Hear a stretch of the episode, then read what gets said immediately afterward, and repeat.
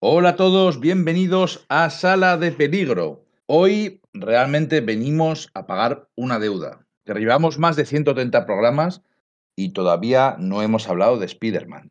De Spider-Man. O sea, que es de santo y seña de Marvel, que nos, acusan de Marvelitas y no hemos todavía dedicado un podcast a Spider-Man.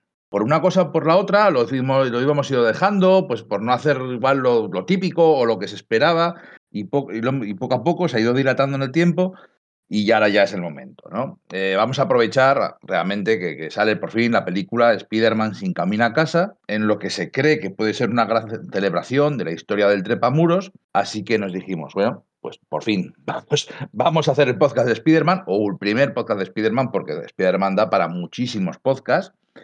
¿Y por dónde empezamos? ¿Qué vamos a hacer? Eh, eh, Slot, eh, Roger Sten, aunque de Roger Sten sí que es cierto que hablamos un poquitín.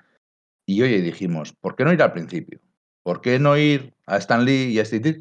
Además, así nos salimos un poco de nuestra zona de confort, ¿no? Porque solemos hablar mucho de cómics ochenteros, noventeros, de los 2000, incluso rozamos el final, los finales de los 70, pero no habíamos dedicado un podcast exclusivo de un cómic de una etapa de principios de los años 60. Así que, para ello, tenemos aquí a Sergio Parker Aguirre, Buenas Íñigo, buenas compañeros, un saludo a todos oyentes. Pues efectivamente lo que dices, a mí la verdad es que este podcast lo pillo con muchas ganas por varios motivos, ¿no? Uno, este que de salir un poquito de nuestra zona de confort, ¿no? Y de sumergirnos en la Silver Age, en los años 60, en esos periodos fundacionales de Marvel que a mí, jo, la verdad es que me chiflan, no sé si tanto como lector, sino como, no sé, interesado en estas cosas, ¿no? Y eso me va al tema del que vamos a hablar hoy, el Spider-Man de Ditko, que no sé, yo tengo mis sensaciones encontradas con, con, ese trabajo, pero desde luego lo que es es un trabajo fascinante, ¿no? Y la otra reflexión que quería, que quería hacer es que hoy justo pensando en esto, ¿no? Esto va a ser un poco como, lo que voy a decir es un poco de repelente niño Vicente, ¿no? Pero eh, me he dado cuenta de que vamos a hacer justo los que, lo que Steve Ditko no querría, ¿no? Porque él, uno de, de los elementos de su moral objetivista era no, no hablar de su trabajo, sino que su trabajo hablase de sí mismo, ¿no? Así que de alguna forma vamos a hacer que el, pobre Steve se, remueva un poquillo en la tumba. Bueno, quizás es darnos un poco aires de grandeza suponer tanto, ¿no? Pero sí, sí, vamos a analizar con, cierto detalle, o por lo menos sensaciones, o las reverberaciones que tuvieron esas historias a lo largo de toda la historia del arácnido, ¿no? Que, que bueno, que, que son bastantes más de las que parecen. El personaje estaba muy completo desde el principio, ¿no es así? Sí, eso, es, eso es, una de las circunstancias y de las características de Spider-Man, que no tiene un segundo padre, no tiene un otro personaje que otro escritor o dibujante que lo defina de nuevo, que al llegar los años 80 o los 90 lo redefina. No, Spider-Man, como quien dice, aparece y está completo. En esta, esta, en esta etapa y el, el concepto de Spider-Man está contado. Y, y, es importante. Bueno, podemos decir que el titular es a Steve Ditko no le gusta nuestro podcast. Podemos decir que, que, a Steve Ditko no le gusta nuestro podcast como, como titular. Yo creo que yo creo que sí. No, yo creo, a ver, también eso, tengo sensaciones encontradas con el con el autor, entonces creo que sí que a veces me verteré algo de, de, crítica al respecto, pero por otro lado es que me, me, fascina, me fascina del todo su figura, ¿no? Entonces yo creo que, que, bueno, mucho trataremos de no molestarle. Y también tenemos aquí a Enrique Reilly Machuca. Hola, ¿qué hay? Eh, la verdad que sí, que vamos a hacer un poquito de arqueología marveliana. Nunca nos hemos ido tan atrás, salvo en algún programa en que hemos hablado de, algún personaje, de alguna etapa, y hemos hecho un pequeño atisbo de, de los años 60, pero este, esta vez nos vamos a meter muy, muy en el pasado de Marvel, muy en su mito fundacional. Eh, si no llevo mal la cuenta, después de los Cuatro Fantásticos y de Hulk, eh, Spider-Man fue la tercera gran creación de Stan Lee, porque no habéis nombrado a Stan Lee. No hemos nombrado a Stan Lee, es cierto, sí, sí, mala Creo también la primera vez que vamos a hablar con un poquito de profundidad de Stan Lee, porque hablando de Spider-Man, hablando de Stan Lee, y hablando de este disco y de, y de la relación entre ambos, vamos a poder establecer también, casi sin querer, un poquito los pros y los contras, los debes, los haberes, las miserias las grandezas de, de Stan Lee, que siempre está muy presente entre sus detractores y también entre sus defensores. O sea que va a salir un programa yo creo que interesante en el que espero que además hablemos de Spider-Man, porque como nos pongamos con ese tema va, va, a, ir, va a ir bien lejos. Yo creo que, que, sí que el hombre hormiga es anterior a. También, ¿verdad? Eso es, sí, yo creo que sí, que el hombre hormiga es, está eso, en esa misma temporada que Hulk y tal, creo. Muy bien, sí, sí, van por ahí, eso de empezar a buscar animalitos para, para crear superhéroes.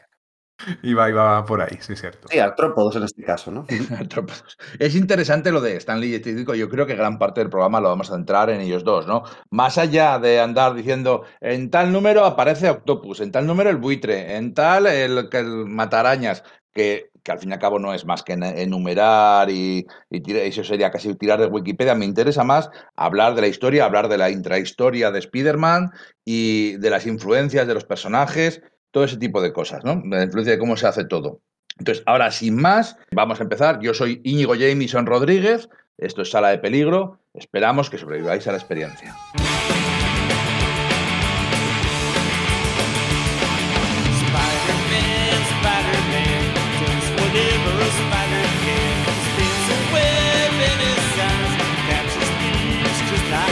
Here comes the.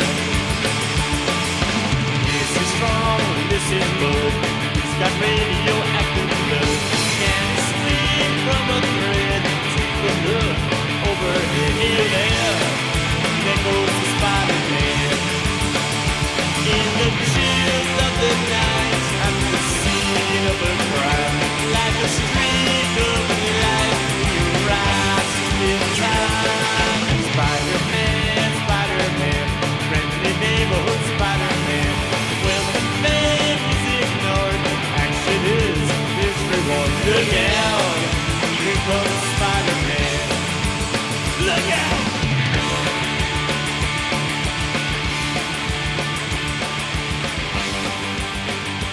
Bueno, antes de entrar directamente en materia, la pregunta que siempre hacemos, y sin extendernos demasiado, porque aquí nos, gusta, nos, gusta mucho hablar, y en este caso tampoco vamos a meternos porque a nadie le importa, pero a mí sí me gusta eh, romper el hielo preguntando cómo conocisteis a Spider-Man. ¿Os acordáis de cómo conocisteis a Spider-Man? ¿O siempre ha estado en vuestra vida? Yo sí me acuerdo. Yo le conocí a través de la serie de televisión de dibujos animados, hasta aquella de que era de los años 60, finales de los años 60, ¿no?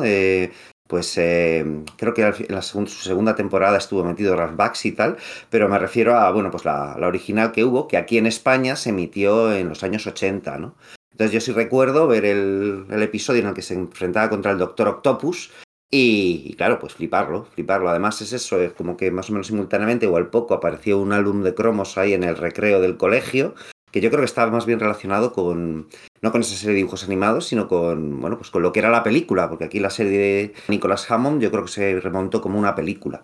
Y fue así que como lo conocí, y entonces enseguida me empecé a interesar, un amiguete tenía un TVO suyo, lo leí y ya me empecé a, bueno, pues a leer cómics y tal. Entonces sí, sí, sí, lo recuerdo vividamente que ese fue mi primer contacto con el personaje y bueno, pues todas las elucubraciones que yo hacía según la entradilla y los personajes que ahí aparecían, pues aparecían pues Electro, el escorpión, tal, y yo, bueno, pues claro, les ponía los nombres, no sabiendo exactamente cómo era la idiosincrasia de cada uno de ellos, viéndolos ahí en esa televisión en blanco y negro de principios de los años 80, pues eh, le decía, bueno, pues este, el escorpión, este, eh, bueno, ahí al escorpión decía, bueno, pues este será un hombre ardilla, y el electro, este debe ser un hombre de fuego, y este tipo de, cosas. Así que sí, sí, así tengo, bueno, tengo más o menos ese, recuerdo porque hace poco hice el esfuerzo de tratar de, de llegar a ello, pero pero sí, sí, es decir, una vez que lo, que lo asenté fue como, jo, no hay duda. Así que mucho cariño con ya, la, la, serie de animación de Spider-Man, Spider-Man, whatever a Spider can. Esa dices, ¿no? Esa sería, eso es, que aquí, bueno, pues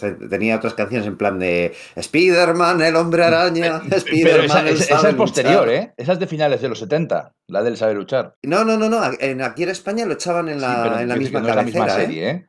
Esa, la, esa, ese título de esa, esa canción de hecho, yo la vi en, cintas de VHS, porque, claro, no había para ver cosas y alquilábamos películas de dibujos animados una y otra vez que tenían pues dos episodios de Spider-Man o dos episodios de Spider-Woman, de la serie Spider-Woman y tal. Sé qué serie dices, esa que es de principios de los años 80, que es anterior a la, a la de Spider-Man y sus sorprendentes amigos, pero yo esa canción la he escuchado de pequeño y yo de pequeño no vi esa serie en televisión. Entonces, no sé, ahí hay algún agujero extraño de la disformidad de, de recuerdos. Trataré de depurarlo para siguientes ocasiones. Yo también recuerdo muy bien esa serie. Esa serie en la cual Spider-Man se colgaba de, de, las nubes, porque realmente la silueta de los edificios a mí me llama mucho la atención. Era súper pequeño y me acuerdo de haber visto la serie yo pensando, bueno, ¿dónde se cuelga Spider-Man? Porque los edificios están por debajo de él. Y veías que iba balanceándose así un movimiento de esto mm, cíclico, porque era una serie muy baratita, la verdad, en el cual... Y, dando, dando la, pirueta siempre respecto al, mismo palo de Efectivamente, esa, también era una de, los, de, los, de las imágenes que aparecían en todo y cada uno de los capítulos. Claro, reutilizaban mucha animación porque era una manera de, de que fuera barato, pero a mí me fascinaba. También recuerdo TVO, yo tenía la suerte de tener vecinos mayores que compraban TVOs de vértice, entonces me los prestaban y yo dibujaba y, lo copiaba y recuerdo poniendo la mano con los cuernos e intentando ver cómo, cómo, aquello funcionaba para dibujar la mano para que salieran bien las telarañas, ¿no? O sea que Spiderman sí efectivamente ha estado presente en mi vida como aficionado desde que era, vamos, renacuajo, desde antes de aprender a leer. A mí me pasa igual. Yo estoy además seguro de haber leído antes TVOs que he visto dibujos. Porque yo, mi, idea siempre ha sido que viera los dibujos que, que, viera, siempre decía, está decente, está gracioso, pero no es como en los TVOs. A mí es una cosa que siempre me fastidiaba de ¿para qué se inventan este personaje si podían haber sacado a este otro superhéroe o a este, este otro supervillano? Y eso desde siempre, pero bueno, sí que estábamos, éramos aficionados a esos dibujos, a las pelis de televisión de, Hammond, que la sacaban aquí en VHS también, como si fueran películas de cine. Y Sí, yo de hecho vi la, segunda en, un cine, oh. quiero decir. O sea, decir que es así, sí, sí. Con qué poco nos conformábamos, ¿eh? Éramos, felices con nada. Pero éramos pequeños, daba igual lo que nos pusieran delante, nos quedábamos fascinados, aunque luego te dieras cuenta que aquella telaraña realmente era cuerda, era maroma. Y una cuerda tal cual. De todas formas, esto que acabas de decir, Íñigo, como que contradice una, otra reflexión que tenía guardada por ahí y que voy a lanzar ya, ¿no? Que yo creo que, que mayormente casi todos los que somos aficionados al cómic, primero somos aficionados a los personajes, ¿no? Casi siempre conocemos a los personajes a través de otros medios, ¿no? Pues Superman por la peli de Christopher Reeve o a Batman por la peli de Tim Burton y tal. Entonces eso nos fascina por el personaje, queriendo saber más, nos acercamos al cómic y nos quedamos en el cómic por el medio, yo creo que suele ser esa. Pero claro, si conoces primero al personaje en el cómic, como tú dices, Íñigo, ¿realmente se puede aplicar esto? Ah, Para mí siempre han sido primero los TVOs, de verdad, siempre primero los TVOs y luego veía todas las demás cosas, las películas, decía, sí, pero en los TVOs es mejor. Hasta tuvieron que pasar muchos años seguramente la serie de animación de Spider-Man de los 90 a poder decir, vale, esto sí es como los TVOs. Es la, yo creo que fue la primera serie, porque Spider-Man y sus asombrosos amigos y otras cosas así, eran como, estos son dibujos de, la época, de, episódicos, ¿no? no tenía el continuará de los cómics. y, y creo que realmente quería hablar de esto, porque creo que esa es de verdad lo que diferencia a los TVOs de Marvel originales, de los Cuatro Fantásticos y de Spider-Man, de Stan Lee, Steve Ditko y Jack Kirby, de los TVOs que se hacían hasta entonces. Entre otras cosas, creo que ese es el gran cambio, lo que hace que, digas esto es algo más que el episodio de la semana para críos. Ya, que los dibujos animados de hasta entonces, eh, de, hasta entonces eran como eran los cómics de hasta Spider-Man, ¿no? Esa es mi tesis. Mm, no es mala. Bueno, yo diría que a mí la primera que sí que dije, la primera serie que dije, sí, esto es como los TVOs, esto me flipa, fue, es con la de Batman, que es un poquito anterior. Pero sí, sí, sí entiendo por dónde vas, está claro. Bueno, sí, la de Batman también, de acuerdo. Y aún, así es, y aún así es bastante episódico. Sí, eso sí, eso es verdad. Sí, en el tema episódico tienes toda la razón. Bueno, así que ya estamos ahí, estamos en 1962, Stan Lee y Steve Ditko, y yo ahora me relajo, cojo las palomitas y veo a los maestros. Vamos a hablar de Steve Ditko. No, vamos a hablar de Jack Kirby.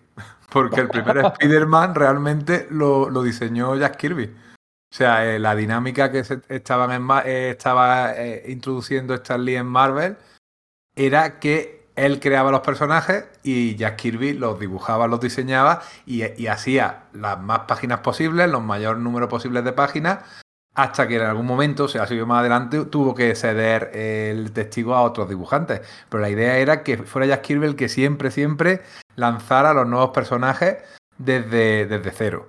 Y Spider-Man no era la, excepción. De hecho, Spider-Man, como tal, no se parecía en nada a lo que lo hemos conocido. Era un personaje cuyo uniforme era bastante parecido al del Capitán América en el sentido de que incluso tenía unas botas como de mosquetero. Y era un niño que con un anillo mágico se transformaba en un adulto. Y ese adulto era el héroe Spider-Man que además no tenía la tilde, porque recordemos que Spider-Man en, inglés pues se pone con una, con una tilde en medio. Interesante. Ah, una tilde, dices un, guion, ¿no? Vale. Pero un guion, vale, me vas igual que tú con los guiones. Sí, sí ¿verdad? El guion. ¿Cómo somos los guion medio, no guion bajo, guion medio. Sí, esto que dices de, ese Spider-Man original tiene gracia porque, claro, si, hacemos caso a, esa, a ese mito fundacional de Stan Lee que dice, no, vi una araña o un insecto trepando y dije, qué guay sería hacer un superhéroe que tuviese estos poderes, se fue Jack Kirby y Jack Kirby lo que reutilizó fue un viejo concepto que, había, que, que no había utilizado en su día, eh, en sus días de cuando tenía el estudio con Joe Simon, que era un personaje llamado de, de Silver Spider, ¿no? que en realidad sí que utilizó porque lo retocó hasta convertirlo en el personaje de The Fly, ¿no? El Moscardón, este superhéroe de, de la editorial Archie Comics. Eso es, eso es. Y de hecho era un personaje que era... Tú, tú has puesto la comparación con el Capitán América, ¿no? Pues yo diría que es como el Moscardón si le quitas las alas, ¿no? Y, porque también. tenía el anillo mágico y todo esto, ¿no? Y era muy Capitán Marvel en el sentido de un niño que se transforma en adulto. O sea que hay una mezcla un poco extraña y, y resulta que el entintador que iba a entintar esas primeras páginas que iban a aparecer en alguna de las revistas que que editaban entonces, que eran revistas eh, de historias sueltas, revistas antológicas, iba a ser Steve Ditko. Y fue Steve Ditko el que se dio cuenta cuando vio aquello, se pone, espérate, esto es igualito que The Fly, que además es de Joe Simon. Porque además eso Ditko había trabajado en el estudio de Joe Simon y Jack Kirby sin estar acreditado, produjo aventuras para el Capitán 3D, aquel, ¿no? Y algunas más, ¿no? Entonces sí que era muy, muy consciente de todo esto. De este disco quiero recordar, por cierto, un pequeño spam que en el número 5 de nuestro podcast, eh, hace ya un montón de tiempo, hace ya casi dos años, eh, o dos años de hecho, hablamos de Charlton y hablamos de este disco en, con profusión, ¿no? O sea que si alguien quiere un poquito, ahora hablaremos otra vez de esta parte de su vida, repetiremos algunas cosas, pero si alguien quiere tener un poquito más de biografía, aprovechamos ese momento para hablar de este disco que además estaba recientemente fallecido. Este disco que además era unos 10 años más joven que Kirby y que, y Stan Lee. Y hombre, eso se notaba en su manera de ver las cosas, en su manera de, de dibujar. Era un dibujante que ya tenía fama de de buen, de buen dibujante, cuando empezó carrera, pues lo recomendaban como un tío que, que, eh, tenía buenas perspectivas como dibujante. Y de hecho se había fogueado pues, en historias de miedo para Charlton, también para, para Marvel, en, sus títulos de terror. Y sobre todo era terror psicológico, terror de personajes que sudaban mucho, que miraban a izquierda y derecha con aprensión. Eran personajes muy neuróticos, los, aquellos que dibujaba ya eh, en sus historias, casi todas cuando estaba en Marvel guionizadas por encima por, por Stan Hablaremos ahora también del método de trabajo Marvel porque tiene mucho que ver con las disputas que luego surgieron a lo largo de, la andadura de Spider-Man. Y este Steve Disco, pues, estaba ya lo que le hiciera falta. Dibujaba sus historias de miedo, que había unas páginas que sobraban para entintarlas, la entintaba. Y, como hemos comentado, ese fue el hecho que hizo que eh, tuvieran que replantearse totalmente el concepto. Stanley cogió las páginas, las vio, se dio cuenta que era verdad eso era un personaje, además de Joey Simon, que era el antiguo socio de, Jack Kirby. Y estuvo unos días pensándoselo hasta que cogió a Ditko y le dice: Pues, ¿los quieres hacer tú? Esa fue la solución que vio. Cogió las páginas de Kirby, me imagino que se las pagarían, por averigua tú teniendo en cuenta cómo era la industria en aquella época, si se las llegaron a pagar a, Kirby. Solo fueron unas tres o algo por el Cinco páginas. cinco, páginas. ¿no? No había mucho, pero claro, a saber lo que tú dices, ¿no? Mm, tal y como era, la industria, lo mismo dijeron, Ana, esto, esto no vale. No, no, publicado, no pagado, te aguantas. A ver, ¿eh? No, no sé. Vamos a hablar de una cosa muy importante que en 1960-1962 no era la época actual. Y la industria del cómic, si se le podía llamar industria, bueno, se le podía llamar industria porque vendían bastante pero funcionaba totalmente a salto de mata y de otra forma. No había conceptos de derechos laborales, no había conceptos de un montón de cosas. Y una, cosa importante que acabas de decir, Steve Ditko, cuando trabajó para Jack Kirby, estuvo trabajando sin acreditar. Eso es. Igual que Don Heck también. Don Heck, el, creador de Hombre de Hierro, también trabajó para Jack Kirby sin acreditar y Jack Kirby firmaba esas páginas como si fueran suyas. O sea, era, era como se funcionaba entonces. Es que, es que santos aquí no hay ninguno. Era como se hacían las cosas y como funcionaban todos. Sin embargo, ¿quién es el primero que acredita a sus colaboradores y que acredita al resto, a tintadores, a letterers y de todo? Bueno, eh, es verdad que los cómics EC ya había alguna vez, pero digamos, Stanley es, o por lo menos Marvel, es la que lo institucionaliza, ¿no? Y efectivamente... Julius Schwartz eh, una vez acreditó, creo que recordaba, a Robert Kaniger y a Joe Cooper en una historia. Pero... Es que, claro, estamos hablando de cosas que son como excepcionales, puntuales, ¿no? Una vez acreditaron a uno. a uno. Eh, un par de años antes, por lo que fuera, eh, se sabe, digamos, está el cómic ahí eh, material que, aparece el nombre de Kaniger y de, y de Kubert, pero ya está. Vamos, la costumbre de acreditar a todos los colaboradores, a todos los que hacen, al escritor, a guionista, a guionista, dibujante, tintador y tal, la institucionaliza la naciente Marvel o la institucionaliza Stan Lee. Por lo que, fuera, digo, por, fuera. que a la, hora de echar mierda, pues también se pueden echar ciertas flores de vez en cuando. Fíjate cómo era la cosa que, que DC, incluso cuando algún eh, dibujante ponía su nombre en alguna viñeta o la ponía de fondo, había algunos dibujantes que ponían en las matrículas, sabéis cómo son las matrículas americanas, ¿no? Que puedes poner cualquier cosa si lo pagas, que pues ponían su nombre y lo borraban.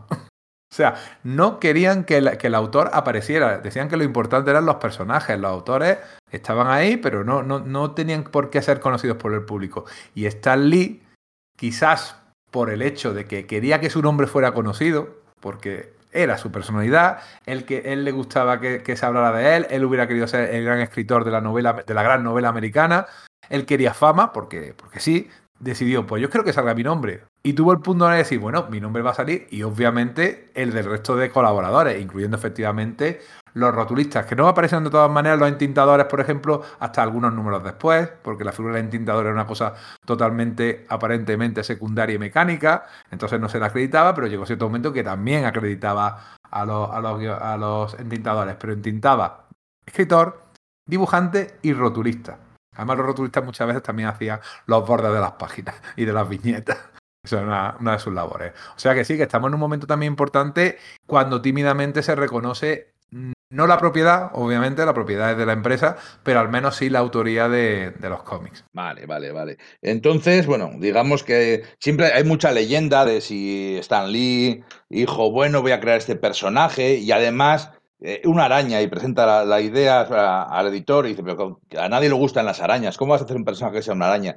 Y ya puestos a cambiar las cosas, lo que siempre ha contado, al final sí que es cierto que, como decís, Steve Ditko no hablaba demasiado y Stanley no callaba. hablaba hasta por los codos. Y la, leyenda es, voy a hacer un personaje diferente que sea un adolescente. En vez de ser un, héroe adulto y un niño para, para que esté al lado, para que tenga, para hablar con él, porque a él no le gustaban los sidekicks, no le gustaban los ayudantes, que el superhéroe sea un adolescente y estaba creando eso de superhéroes con superproblemas, ¿no? Héroes con pies de barro tan diferente a lo que se estaban haciendo en aquel momento. Sí, de la propuesta original, de hecho, mantuvo lo del adolescente, lo que pasa que era el adolescente el que tenía los poderes, no el adulto, y el hecho de que ese adolescente era huérfano y vivía con una tía y un tío, ojo, anciano.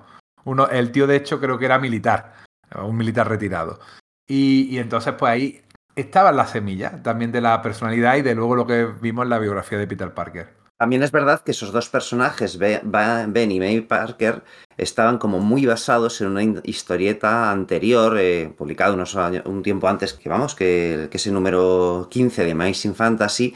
Eh, Steve Ditko y Stan Lee hicieron una, una historia en Strange Tales número, número 97, donde, bueno, pues eh, al final, pues eso, era una historia como de una sirena adolescente, ¿no? aparecían dos personajes que, vaya, que Steve Ditko reutilizó tal cual para, para los personajes de, del tío Ben y la tía May en Spider-Man. O sea, de todo van saliendo cosas, es decir, que Spider-Man bebe de muchas fuentes, ¿no? Está este tema del, de la Silver Spider, está el tema de, bueno, pues la radiación como catalizadora de, de los superpoderes, que es algo que, bueno, por ejemplo, ya había utilizado el propio Ditko con su Capitán Atom, ¿no? Que a veces no tenemos en cuenta que el Capitán Atom fue creado en 1960, un año antes de los Cuatro Fantásticos, ¿no? Aunque luego lo recuperase a finales de los años 60 eh, Ditko cuando volvió a Charlton, de, diferentes elementos van cogiendo cosas, ¿no? La empresa norteamericana de disfraces Ben Cooper, que hacía eh, disfraces infantiles para Halloween y tal, pues lanzó, tenía, tenía muy popularizado un, modelo de, disfraz que era el disfraz de Spider-Man, con guion tal cual, un disfraz de hombre araña, ¿no? Y si ves el, las viejas fotografías de ese disfraz, es que es tal cual el dibujo, el, diseño de Steve Ditko, ¿no? Lo único que, bueno, pues donde hay rojo, pues eh, originalmente era amarillo y que, bueno, pues que eran ese tipo de disfraces cutres, eh, un poco para usar y tirar, que, bueno, pues luego, pues Ditko, claro, rediseñó para que se adaptasen a la anatomía esbelta del héroe, etcétera, pero que Ideas hubo de, todos, de todas partes. Incluso eh, Steve Ditko durante un tiempo estuvo compartiendo estudio con Eric Stanton, un, pues un dibujante de cómics, eh, digamos que poco conocido porque se dedicaba más bien a las temáticas BDSM. ¿no? De hecho, bueno, pues a veces puedes, puedes ver que, que Ditko eh, posiblemente le echase una mano y él, y él a, Él lo negaba, ¿eh? Él lo negaba. Él lo negaba, eso es. Y de hecho, esa, el negarlo le, valió una bronca con Kai Tyron Wood en, Eclipse Comics a principios de los, años 80, ¿no? Porque es que como que a Tyron Wood le, llevaba los demonios que teniendo las páginas delante, porque es que, tú ves páginas de, Stanton y dices, es que, tronco, es que es estético tal cual, ¿no? Pues esa, que, lo negase de forma tan vehemente, pues le, le, valió una bronca con Kai Tyron Wood y dejó de colaborar en Eclipse, ¿no? Eh, Stanton decía que él sí que recuerda que solían colaborar, pero que en concreto con Spider-Man eso fue una criatura de Ditko. Aunque cree recordar creía recordar también que quizás la idea de los lanzarredes en las muñecas sí se lo hubiese sugerido él. Así que no está claro. Aquí hay mucho, bueno, pues de historia verbal, de gente mayor que recuerda cosas, que no recuerda otras, que a veces va a reparar sus intereses. Entonces es complicado desgranar exactamente todos los elementos y cómo, cómo se conjugaron y en qué proporción exactamente para dar lugar a esta creación, ¿verdad? Lo de la fábrica esta de, disfraces tiene gracia porque efectivamente era una empresa bastante importante de, de disfraces en Estados Unidos y claro, eh, se mosquearon, se mosquearon, pero eh, ahí no hubo problema, porque con las ganas que tenían Stan Lee y Martin Goodman, el jefe del dueño de la empresa, que por cierto tenía aracnofobia. ah, era por eso, no lo sabía. vale, vale, vale, es que siempre había oído lo que ha dicho Íñigo, ¿no? Que Martin Goodman eh, decía, pero un super araña, pero ¿cómo vas a hacer una cosa tan repugnante? Es como, joder, bueno, no sé, que te había personajes que eran escorpiones o escarabajos o moscas, no sé, entonces me, me había llamado, no sabía esto, mira tenía tanta, tenían tantas ganas de hacer eh, merchandising y de que aquello saliera de las páginas de los cómics que cuando Ben Cooper le dijo, oye, yo tenía algo, no te preocupes, tú quieres hacernos los disfraces de, Marvel y durante unos años, hasta que la empresa quebró, efectivamente Ben Cooper hizo los disfraces licenciados por Marvel. O sea que, que hay un montón de detalles que van saliendo. Además, por lo visto, las oficinas de, Marvel y, Ben Cooper estaban como que al lado, ¿no? Incluso se, lo que se solía decir era que pues probablemente Ditko al pasar hacia, al, ir hacia las oficinas de Marvel, salir de ahí, pues pasaría adelante y a lo mejor vería los modelos promocionales, ¿no? Entonces, como que eran vecinos, ¿no? Así que sí, llegaron a un acuerdo posteriormente. Y otra postilla es que es cierto que este joven Peter Parker de las primeras aventuras, luego iremos viendo que va eh, volviéndose cada vez más guapetón. ¿eh? Aquí hay un niño canijillo con gafitas. También recuerda un poquito al propio Steve Ditko. Recuerda mucho a este tipo. Tienes fotos, ya yo he visto, hemos visto todas fotos, hay muy pocas fotos de este disco, que sabéis que, fue una persona que luego se recluyó bastante y que no era muy dado al autobombo, por, los motivos que, habéis nombrado al principio, que quería que su obra hablara por él. Pero en esas fotos era, era un Peter Parker de treinta y pico años, ese Peter Parker, no el que luego ya hizo, él fue embelleciendo y que cuando ya eh, cayó en las manos de John Romita Senior, pues se convirtió en un tío guapetón que se las traía a las chicas de calle. Pero eso no era así al principio, claro. Mm, está claro, ese, es que a veces la primera vez que lo ves te asombras y dices como que este tío si es Peter Parker, es que es increíble. O sea, hasta la corbatita y todo de la época. En cualquier caso, influencias, de un montón de influencias, porque nada aparece del vacío, las cosas no, las creaciones intelectuales no vienen de, por arte de magia, sino si, siempre hay unas influencias, siempre hay unos antecedentes. Ah, llegamos a Amazing Fantasy 15, ¿no? Amazing Fantasy, que es una revista contenedor de historias cortas. Y en ese último número, porque la, la, revista está a punto de cerrar, dice, bueno, vamos a meter esta idea que hayan tenido Lee y Ditko, vamos a meter una historia de, pues de ocho páginas de este Spider-Man, a ver si a alguien le gusta, y si no le gusta, pues no pasa nada, porque es una revista que ya está cerrada, ya está cancelada antes de empezar. Y en esa Missing Fantasy 15 está casi todo. Está la presentación de, Peter Parker como un empollón, de que le hacen bullying, que es un, que le gusta la ciencia, va va está con sus tíos porque sus padres han muerto, va a la exhibición de ciencias, le pica la araña, desarrolla los poderes, inventa el lanzarredes, se pone su traje y decide sacar dinero primero en la lucha libre y luego en la televisión, ¿no? Y hasta ese punto, eh, una cosa interesante del personaje, una cosa que me, que me llama, que llama la, siempre ha llamado la atención y que en esta relectura que hemos hecho para, para, esta, para este podcast llama mucho más la atención, que es un tío con muchos defectos y con un mundo interior, si acaso hasta miserable. O sea, quizá quizá, no, sé si miserable, pero por lo menos igual todos en nuestro interior tenemos momentos malos y tenemos pensamientos malos e incluso rastreros y luego pues igual nos comportamos bien, ¿no? Pero aquí vemos ese mundo interior del héroe, que, que aquí todavía no es un héroe, y bueno, llega ese momento famoso de lo primero soy yo, ahora yo soy el número uno, y no me voy a preocupar por nada. Y deja escapar al ladrón, que un tiempo después pues, matará a su tío Ben. Y ya en este primer Amazing Fantasy XV, en, lo último que nos dice, que no nos lo dice el tío Ben, lo dice, lo dice Stan Lee, lo dice un, un, texto, lo dice Stan Lee, que el héroe ha aprendido que un gran poder debería conllevar una gran responsabilidad. No conlleva, no, no, un gran poder no conlleva una gran responsabilidad, debería conllevarlo. Y este Peter Parker eh, eh, está a punto de ser un villano. ¿eh? Tiene reacciones ahí en los primeros números de decir, si yo mm, me cabreara os mataba, yo os machacaba, yo hacía, sobre todo porque le hacen bullying, lo que ahora llamamos así, lo, eh, de Thompson y compañía, Flash Thompson y compañía se reían de él, le decían empollón, eh, le, estaban siempre metiéndose con él, la chica que a él le gustaba, Liz Alan o Liz Allen, nunca hemos sabido si es Alan o Allen. Sí, lo, ponían de un modo u otro según quisieran. Yo creo que durante muchos años, luego posteriormente sí fue Allen, pero creo que fue, em, lo diré, Dan Slott quien recuperó la costumbre de que unas veces se utiliza lo uno y otras veces se utiliza la otra. ¿verdad? Pues era un personaje muy era muy neurótico, era un poco Woody Allen, pero sin el sentido del humor antes de que hubiera Woody Allen, en el sentido de alguien que, que siempre está pensando que le van a pasar cosas, que siempre eh, piensa que el mundo está contra él. Era un personaje psicológicamente complicado y poquitos personajes de cómic había en ese momento que tuvieran eh, esa, voy a decirlo, profundidad psicológica. Claro, lo puedes leer y puedes pensar, ah, pero tampoco es para tanto. Sí lo era, teniendo en cuenta la época en la que fue creado. Claro, compáralo con Barry Allen o con Hal Jordan, ¿no? Claro, por supuesto que eran seres íntegros, el perfecto americano con los dientes brillantes y la mandíbula cuadrada, que eran además policías, eran profesores universitarios, eran, eran pilotos de pruebas, eran élite. Eh, porque los personajes de DC eran élite. Este no, este era un chico de clase media baja que vivía en una casita, en un barrio relativamente apartado del centro de Nueva York, allí en Queens, y, resulta que además era huérfano, que vivía con su, con su, iba a decir su abuelo, porque es que parecían un abuelo y una abuela, con sus tíos tan mayores, que además lo vestían como a una persona mayor, porque iba vestido con corbatita, con chaquetita, mientras los demás compañeros iban un poco más, con jersey por lo menos un poquito más deportivo. O sea, era, era un, un descastado realmente. O sea, eso yo creo que era y todos estamos de acuerdo, creo, en que era lo que lo hacía atractivo, porque ahí realmente no era un héroe aspiracional.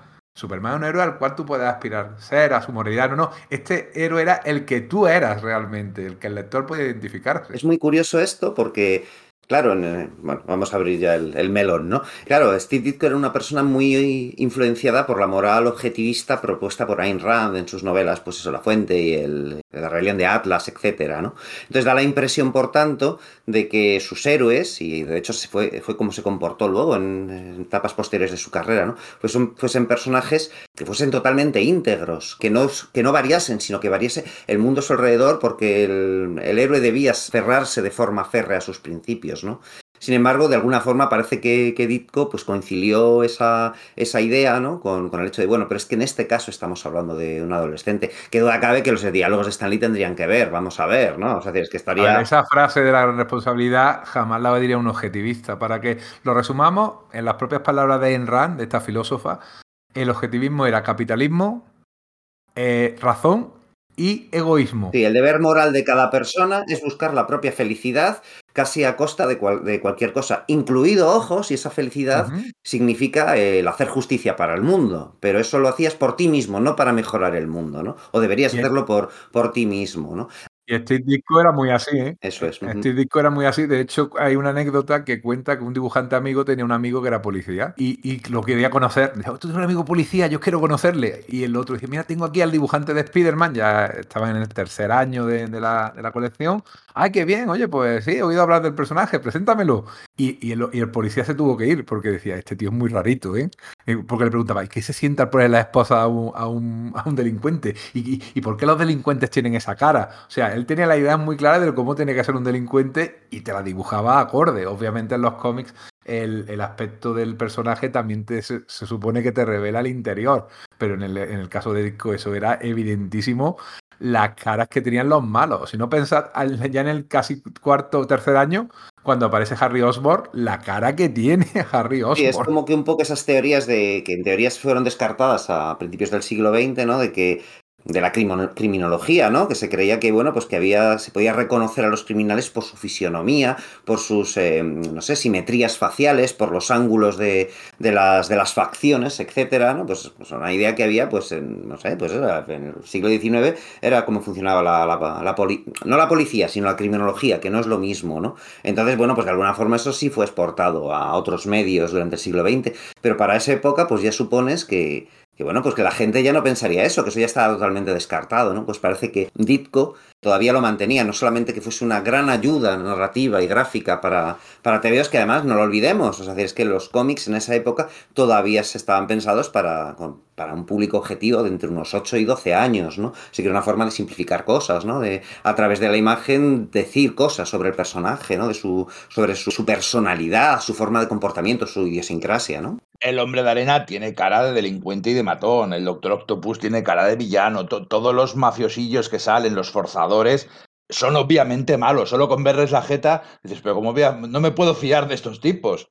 son peligrosos, ¿no? No sé si entraría en el tema de frenología, de esas cosas de por la forma de la cabeza, mirar. Sí, a esas cosas me refiero. Sí, sí, sí. Sí, sí. No, no, sé si iría tan allí, pero yo creo que va más por el tema narrativo, ¿no? De decirte claramente de un golpe de vista, vale, es un villano, es un delincuente, ¿no? Es, es así. Pero bueno, eh, hablábamos eso de, de, lo de Stan Lee, de la influencia, ¿no? Que es que al final están chocando, porque Stan Lee era un un demócrata liberal de izquierdillo, un poco de pamema, de pijillo, pijillo de izquierdas, dentro de lo que es Estados Unidos, ¿no? Obviamente, en los años 60. Él formaba parte y quería formar parte de la eh, escena liberal eh, eh, neoyorquina. O sea, eran todos los artistas de la bohemia, todos los artistas, a que yo le hacía mucha gracia, ¿no? Todos los escritores que eran eso, gente liberal en el sentido americano del término, gente de centro izquierda y él efectivamente también pues eh, se, aferraba también a esos, a esos, principios más de un poquito más de libertad, de, derechos de, de, los trabajadores,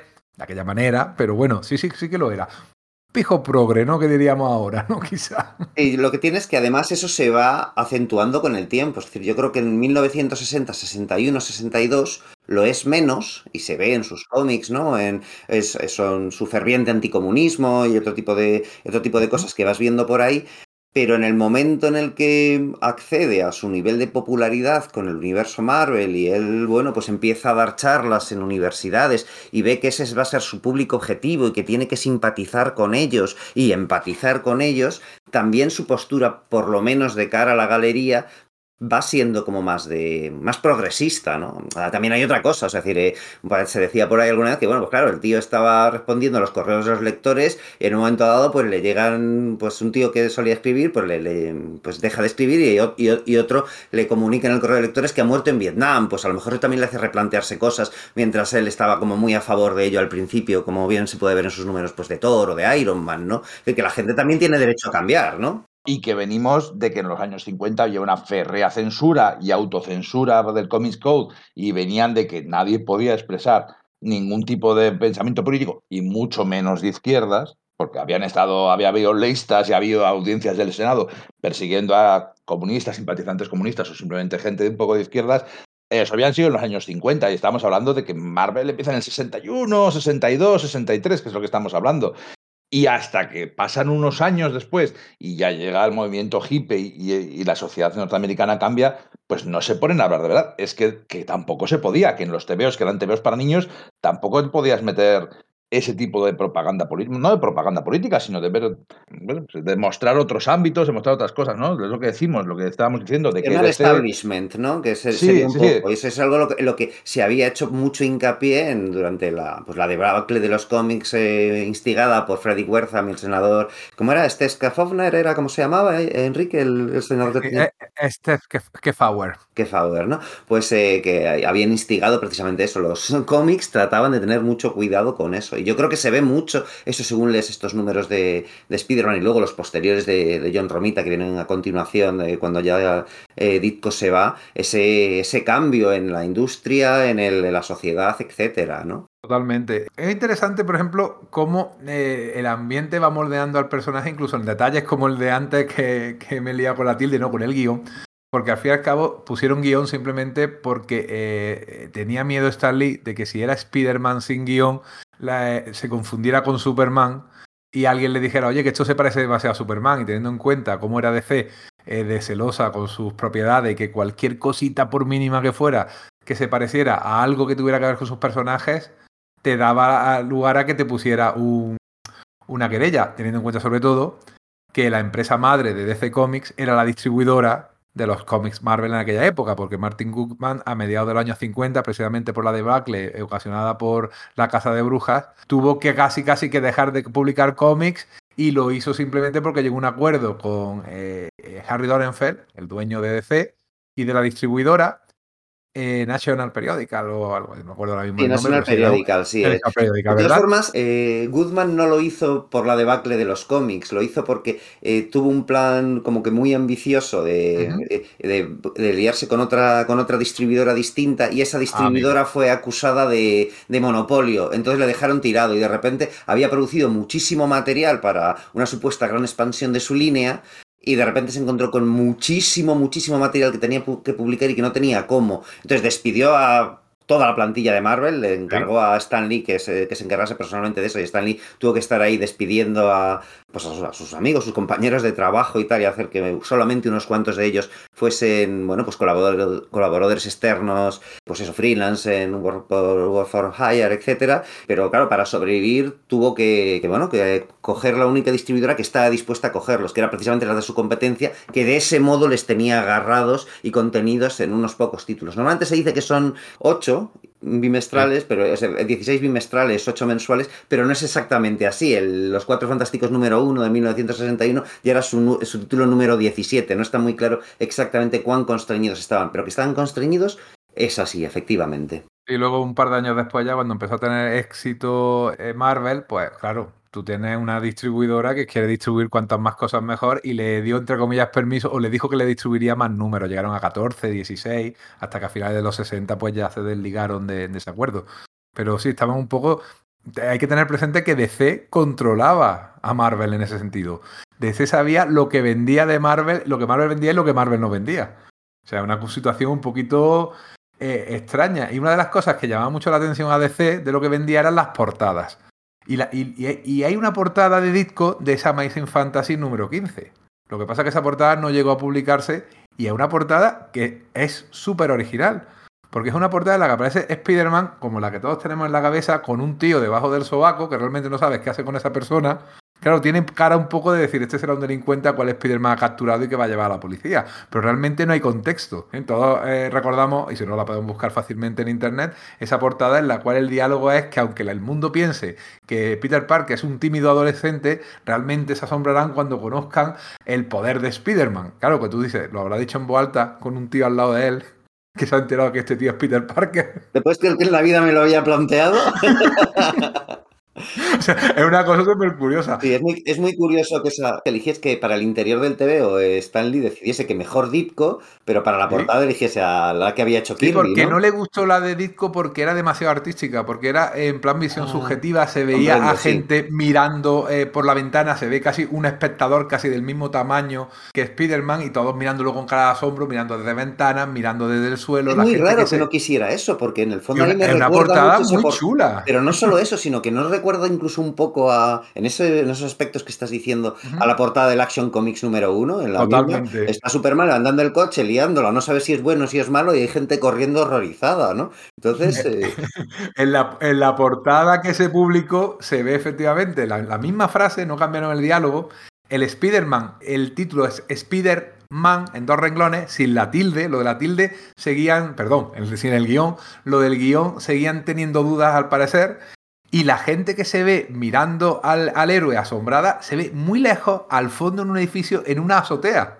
O sea, es una, una visión totalmente distinta, es una visión mucho más kirviana, porque tú ves al personaje desde arriba, desde abajo, mejor dicho, más, más majestático, más como poderoso, más como lo que querían transmitir en aquel momento eh, en Marvel. Pero la verdad que la portada original, eh, que le, si alguien no la conoce, por favor que la busque, a mí me encanta. O sea, es una pena que no se llegara a publicar. A mí también me gusta más. Hay una cosa interesante que se suele hablar de Spider-Man, se suele decir que Spider-Man es Superman 20 años después. Que si Superman nace, bueno, medio crean en el 30 y algo y aparece de relación en el 38 y luego va, evolucionando muy rápido. La idea que tenemos de Superman ya establecida desde los años 40 y luego ya en los años 50 ese Superman del establishment que no se arriesga por la, la censura y la locura y que Spider-Man es básicamente el mismo por los colores primarios, por ciertas ideas, por ciertos conceptos, pero 20 años después, ¿no? En, una sociedad nueva con ese adolescente y tal. O sea, tiene muchas diferencias, pero también tiene un núcleo muy básico,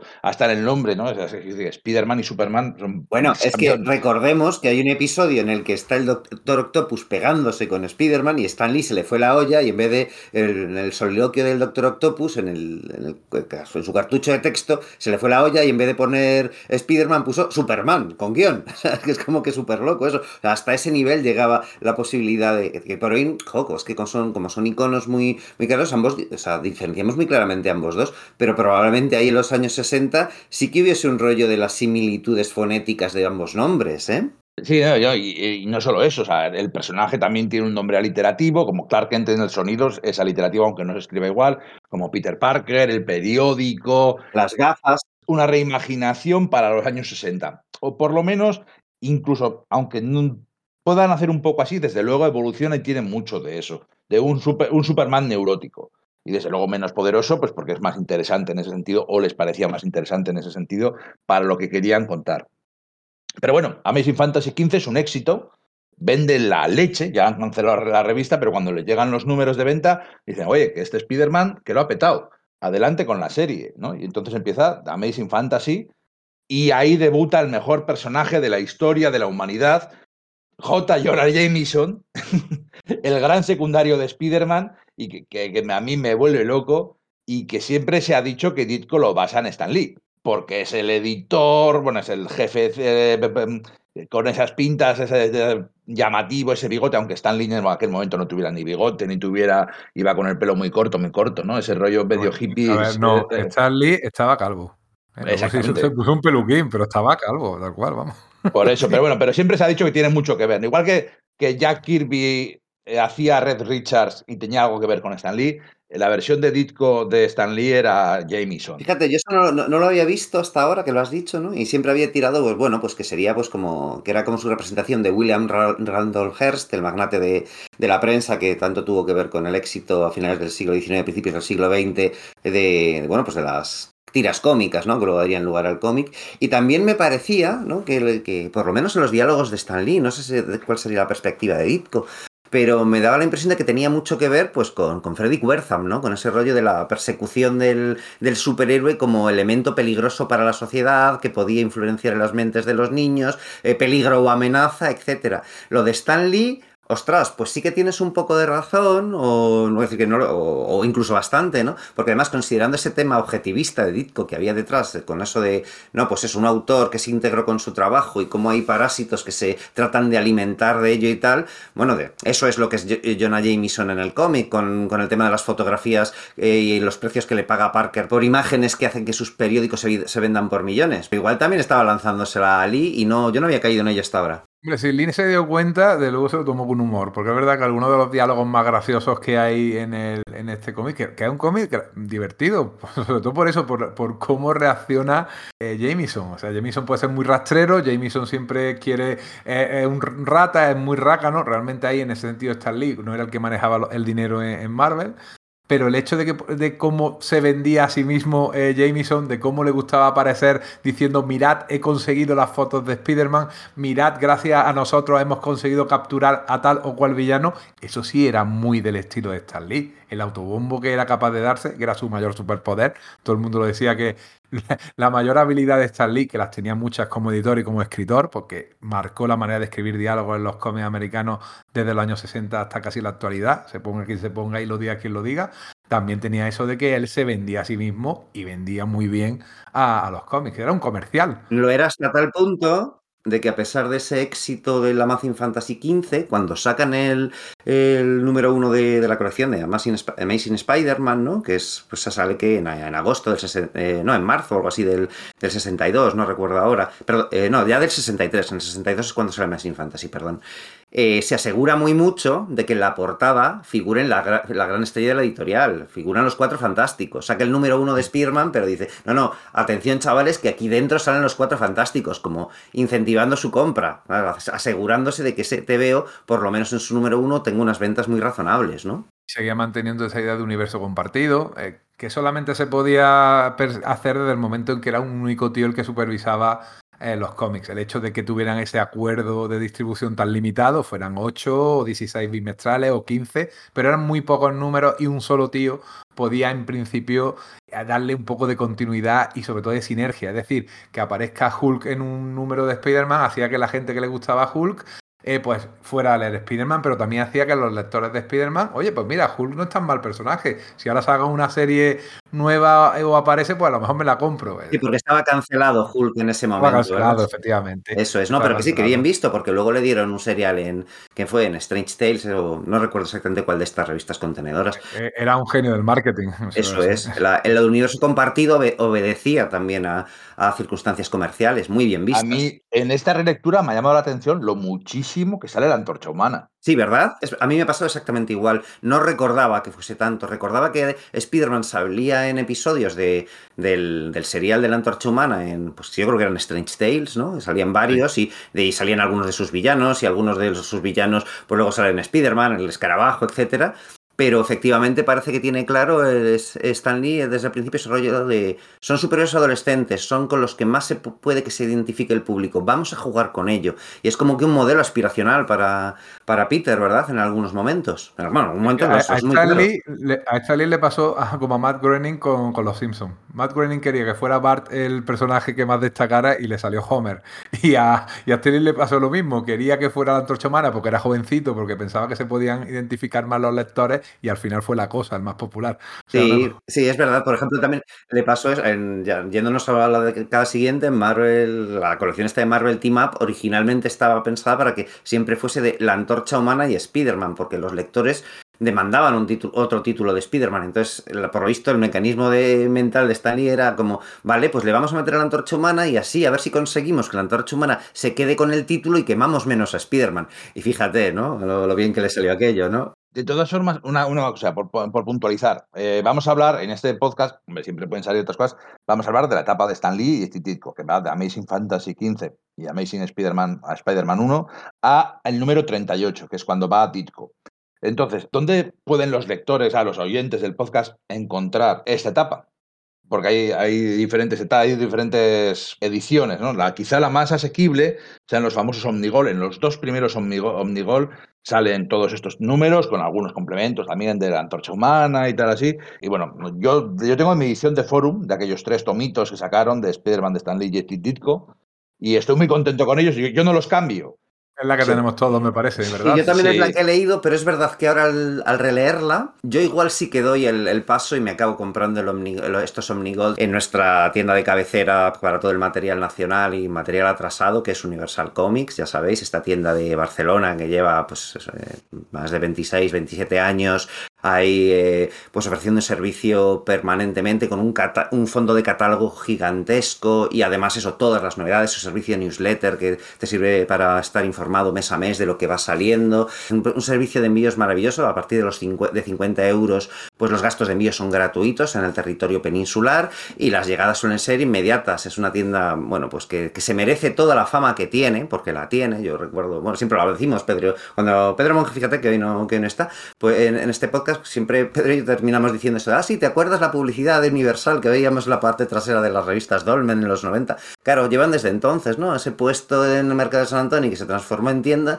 y que ahora eh, pues ha cambiado a otra tienda incluso mayor y que ya nuestro compañero Manu hace unos, hace unos cuantos podcasts es el que ha podido acudir, porque bueno, con este contexto de COVID nosotros no hemos podido viajar a Barcelona de momento y nos ha confirmado que la tienda es bestial y que tiene muchísimo un catálogo no solamente de novedades, sino de números y de joyas de arqueología, ¿eh? O sea, es decir, eh, ahí puedes encontrar cosas súper curiosas y yo creo que sí acabaré comprando en Universal Comics estos dos Omnigold Pues- porque me he dado cuenta que la impresión no me acaba de gustar. Me ha vuelto ese señor mayor que ya empieza a decir, es que los colores están un poco quemados y recuerdo cuando, cuando los he visto y me gusta más esa textura de, del papel no satinado y tal y a lo mejor sí, sí que me hago con ello y bueno, pues... Vas a tener suerte porque en universal-comics.com ahora mismo tienen los, pri- los Omnigols 1 y 2. Bien, Entonces perfecto. tú, tú, entre que grabamos y lo emitimos, tú puedes comprarlos. Igual el oyente ya no, ya no está para cuando... Tra- trataré de ser justo, dado que por lo menos el material lo tiene, y esperarme a que, a que se emita antes de, de hacerme con ellos. Pero me Y quedo ahí para con- los completistas también tienen ejemplares de la biblioteca Marvel, tienen también eh, la colección aquella Classic Spider-Man, porque es verdad que esta etapa ha sido profusamente editada y reeditada tanto por Forum como por Panini, o sea que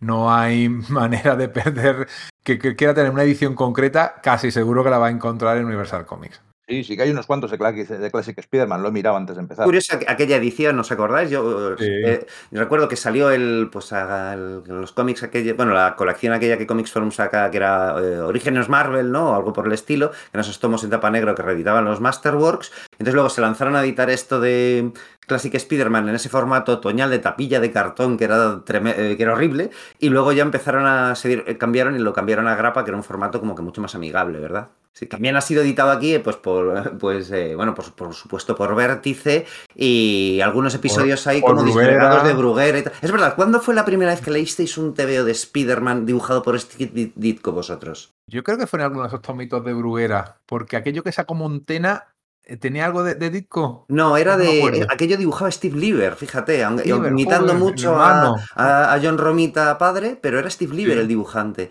Era Ah, aquello amigo. de la antorcha humana contra, contra el hombre araña y esto dices, ¿verdad? Sí, sí, sí, sí, sí. Ah, vale, vale. Yo, vale. yo a Spider-Man lo conocí en Bruguera con los dibujos de Romita. Yo a, a Ditko no lo he leído, no lo leí hasta mucho después.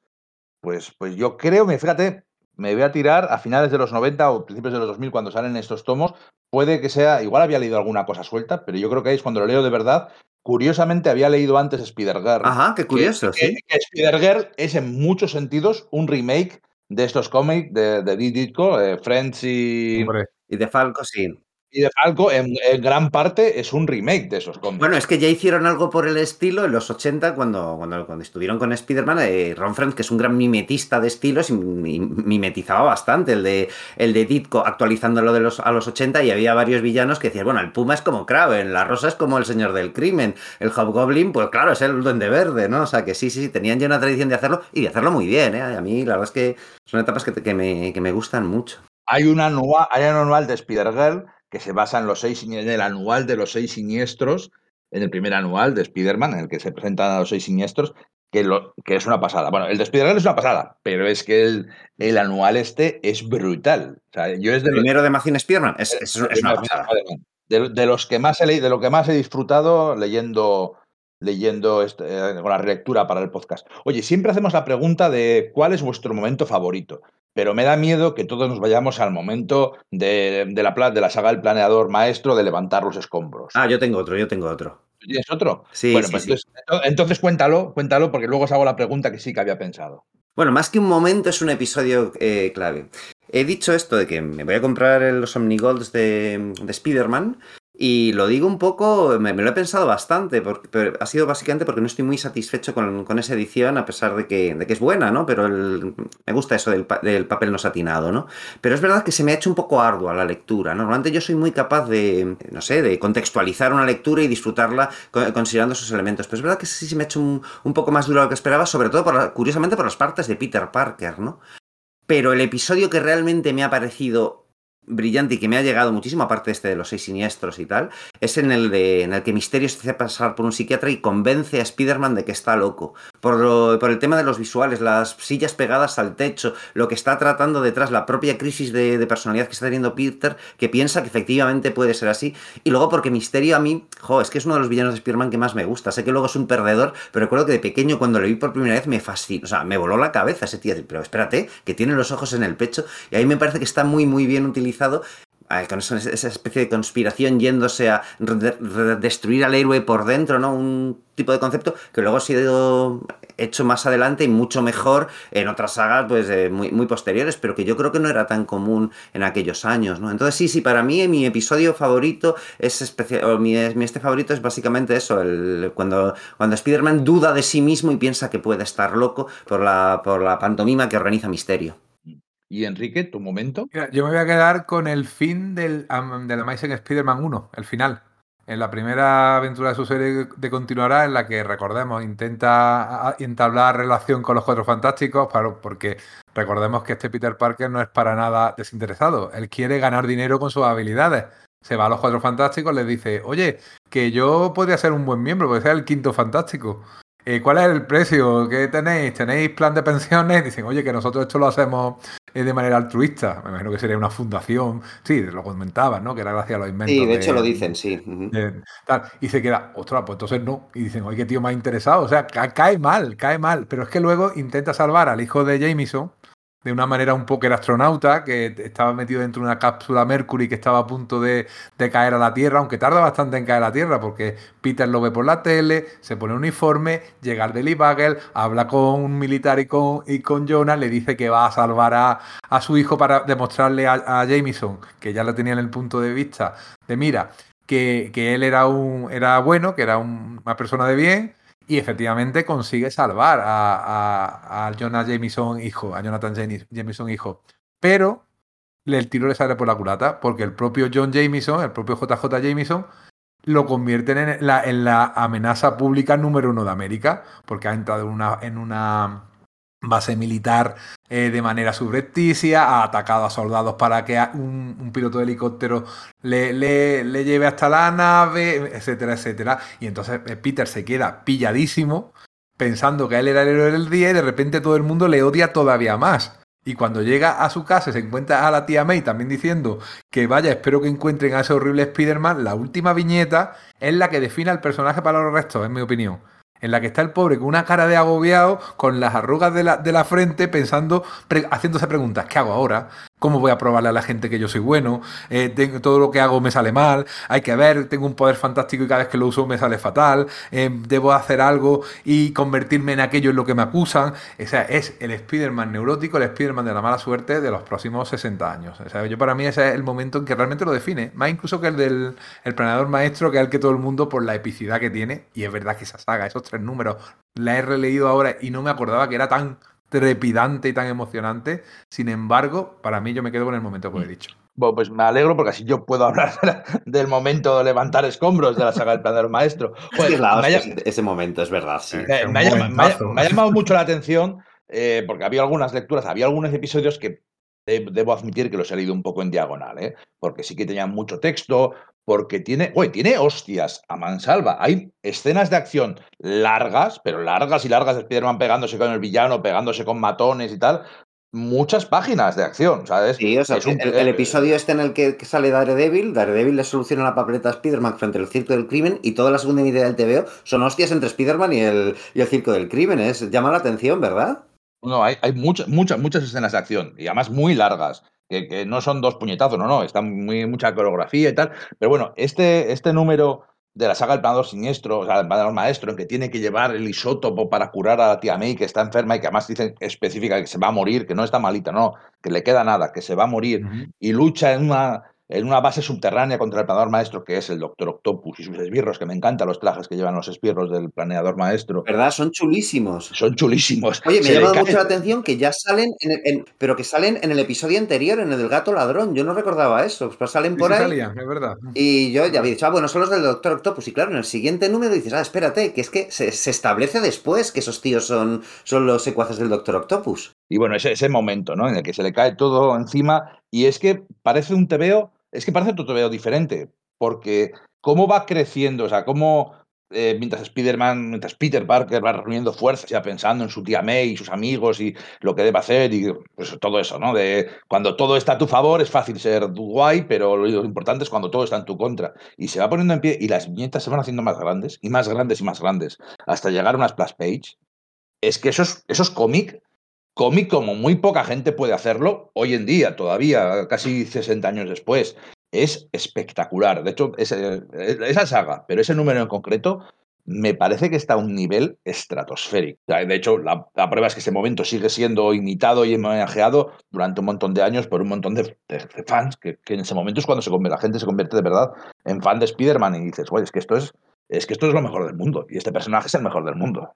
y encima tenía un sentido del espectáculo de, tercer acto de, blockbuster, porque aunque se libra, luego eh, se rompe la pared, empieza a entrar agua, está a punto de ahogarse, se salva por los pelos, cuando sale agotado, están ahí los villanos esperándole, suelta el suelo, le dice, se va por ello, que yo veréis que voy a salir de aquí porque voy a salvar la vida de mi tía. Es, vamos, es brutal, brutal, brutal y es verdad. Hay un momento ahí que, que se pega con todos y de pronto sigue lanzando puñetazos y levanta la cabeza y ya están todos tumbados. Y te crees que lo está tirando al aire porque está dibujado de esa manera, que ya está débil, que es verdad que ya no ve del machaque físico que tiene, el agotamiento que tiene, y realmente ha estado peleando en piloto automático y se ha cargado un batallón de, de, secuaces, de minions. Y, sigue para adelante y, va cojeando y va intentando subir una escalera y, y, qué bien lo dibuja Disco, qué gran dibujante, aunque qué terriblemente irregular era Disco también, ¿eh? porque hay aquí alguna, algunos episodios que los tuvo que hacer de bulla y corriendo o entintándose muy mal o lo intintó otro. Se supone que él se entintaba, ¿eh? Se entinta a sí mismo, eso es.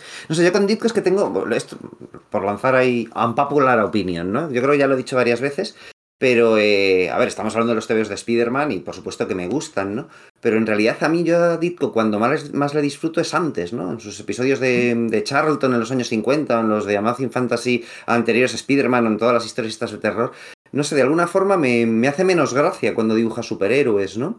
Eh, incluido el Doctor Extraño, a pesar de la increíble imaginación que, tienen plasmando mundos oníricos, etcétera. Pero de alguna manera supongo que es porque, como los.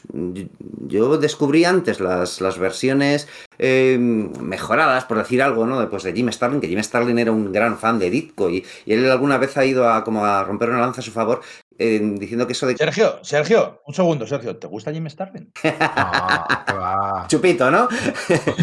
Pero lo que. Esto me. un día tenemos que hablar de Robert Crumb o de los hermanos Hernández o de manga, a ver si sale. A ver si soy capaz de meterlo, ¿no? no, pero lo que veis es que Starlin alguna vez ha roto una lanza a favor y, eh, de Ditko, eh, tirando un poco abajo esa fama de, de tipo reclusivo y huraño que tenía, diciendo que efectivamente, pues igual fue así en el sentido de no conceder entrevistas, sino hablar de su trabajo, etcétera.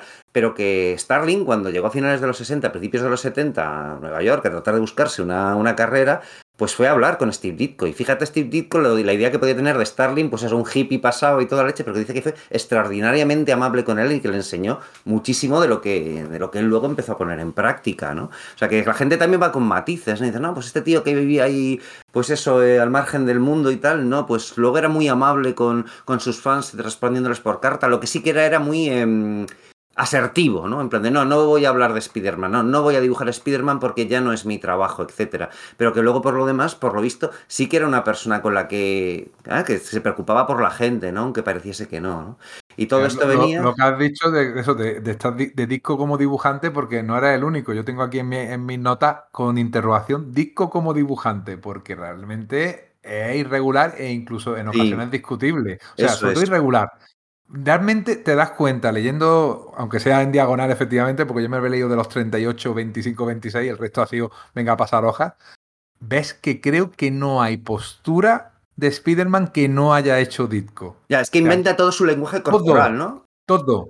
Cómo se sube la, cómo sube las paredes, cómo trepa, cómo salta, cómo se balancea.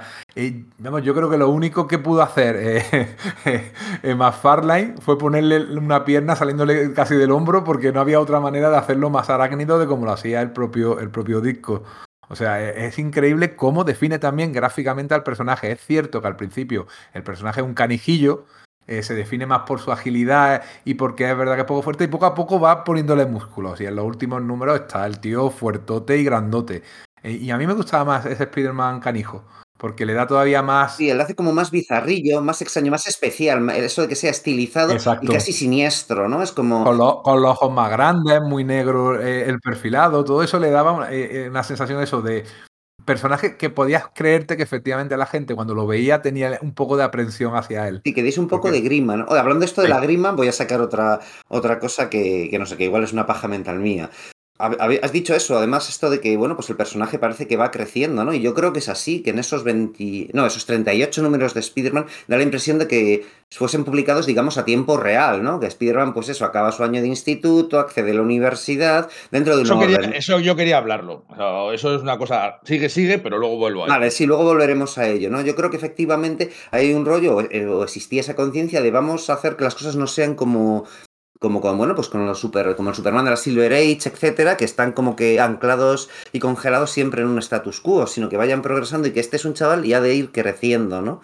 Y eso también te lleva a pensar varias cosas que, uno de los aciertos que yo creo que tuvieron eh, Stanley y Ditko con Spider-Man, que igual fue por casualidad, ¿eh? pero yo creo que hay contenidos una enorme cantidad de, metáforas de la adolescencia, ¿no? De pasar de la niñez al, al mundo adulto, ¿no? Desde lo, digamos, eh, no sé, desagradable, ¿no? El rollo este de, vale, pues el traje de Spider-Man tiene telarañas en los sobacos, o, bueno, poniéndome incluso más, más escatológico, el rollo este de con un curioso movimiento de, de muñecas sale un fluido de, tu cuerpo, ¿no?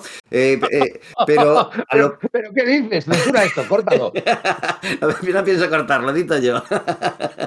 pero a lo que voy es que efectivamente hay un rollo de, del enfrentamiento de, alguien que es un niño y tiene que afrontar la, la, vida adulta. De repente tiene que cuidar de su tía, tiene que llevar el dinero a casa. Y casi todos sus villanos son gente mayor. Pensad en JJ Jameson, pensad en el buitre, pensad en Norman Osborn. Es como el enfrent... Es, o sea, te estás retratando de algún modo, y no creo que fuese intencionado, ¿no? El tema del enfrentamiento generacional. Y quizás por eso eh, consiguió eh, captar la atención de, ese público que estaba que ya estaba empezando a ser más mayor en los años 60, ¿no? que dejaba de ser niño y empezaba a ser adolescente y universitario, porque de alguna forma les está, les está hablando de ellos, ¿no? Pues de hecho, eh, hay unas declaraciones de Stan Lee que dice, bueno, esto nos salió por casualidad, pero una de las cosas buenas que hicimos con Spider-Man es ponerle un traje entero, que le cubre por completo, no se le ve la barbilla, no se le ve, la, el brazo, sino que está completamente tapado y así el lector, cualquier lector, puede identificarse con Spider-Man. Todos podemos ser Spider-Man.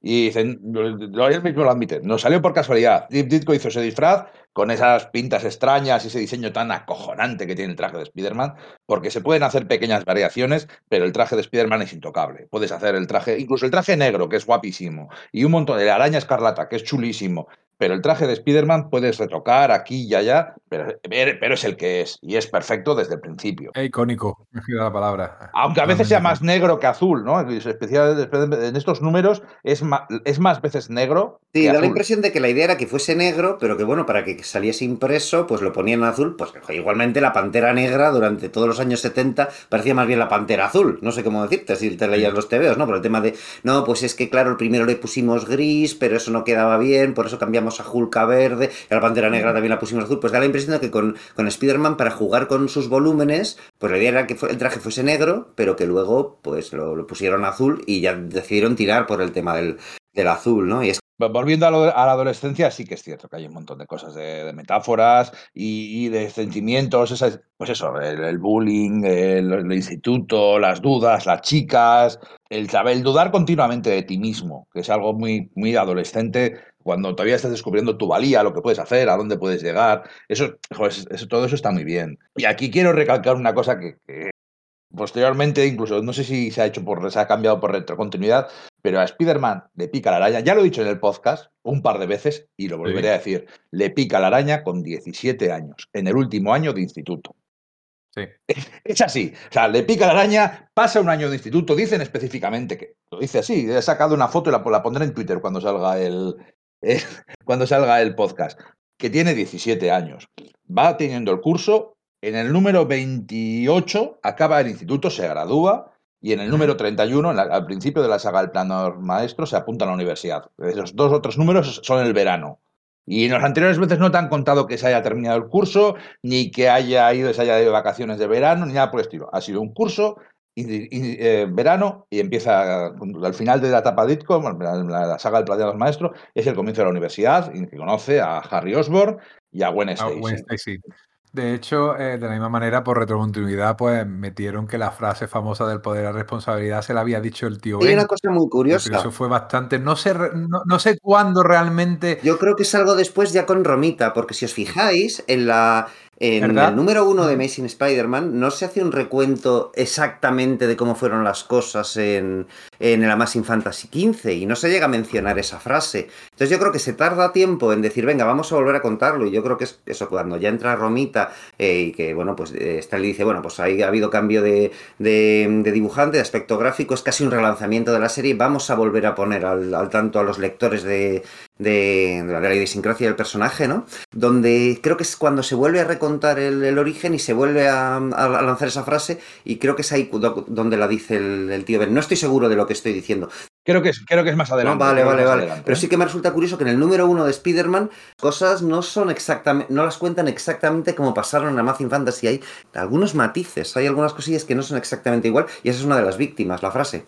De hecho, bueno, al principio, pues lo que decís, o sea, si es que Spider-Man, eh, Peter Parker no está tan interesado en realizar heroicidades como en ganar dinero, ¿no? Las, hace de algún modo, pero por ejemplo cuando se pega con el buitre, que es en el segundo o el tercer episodio, no recuerdo, se pone a perseguirle para sacarle fotos, no para capturarle. Lo que pasa es que el buitre se, se da la vuelta, le ve y entonces empiezan el combate, pero la idea de Peter al principio no es capturarle para llevarle a la justicia, sino estrictamente pues sacarse una pasta. Y yo creo que eso es un poco el rollo de... Eso lo hizo yo creo que Dan, eh, Dan Slott después, ¿no? El rollo de decir, vale, es que lo, que lo que Peter entendía por responsabilidad en ese momento no era lo mismo. La responsabilidad era básicamente pues cuidar de la tía May como no cuidó del tío Ben, ¿no? Y luego pues aprende más adelante que la responsabilidad es más amplia. Pero eso sí que es un inserto de retrocontinuidad, creo yo. Vale, mientras, mientras hablabais he utilizado a San Google, porque es verdad que una cosa que nunca me había plantado o no recordaba, bueno, pues si hacemos caso a lo que pone aquí, la primera vez que se dice que fue el tío Ben el que dijo la frase a Peter, fue en una canción de Ron, de Ron Dante, del grupo de los Archies, llamado que en un álbum que se llama Spider-Man a Rock Comic. Vale, sí, de la portada aquella de, de Romita.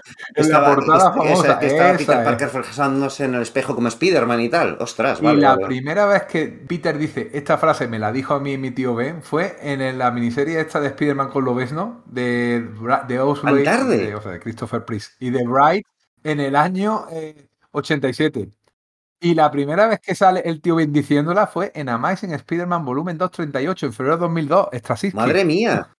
Sí, sí, sí. Después es tremendo cómo, cómo, reescribimos recuerdos, ¿no? Joder, de verdad, yo me he quedado flipado. Yo espero que esto sea verdad, porque si no estamos quedando fatal con nuestro, pero yo creo que sí, que, que es verdad. ¿eh? Que, ya te he dicho yo que era posterior. Que, era posterior, además. Y, a mí me suena que, que, la influencia de la película es realmente la película de Sam Raimi la que nos mete a todos en el imaginario colectivo, que esa frase la dijo el tío Ben. Claro, porque en, la peli alguien la tiene que decir textualmente, no puede ser un narrador en off. Así que lo más adecuado y lógico, y me parece una decisión creativa adecuada, es que la diga, lo diga el tío Ben. Pero claro, eso no pasó en los TVOs hasta tan tarde. Flipo, ¿eh? Flipo de verdad.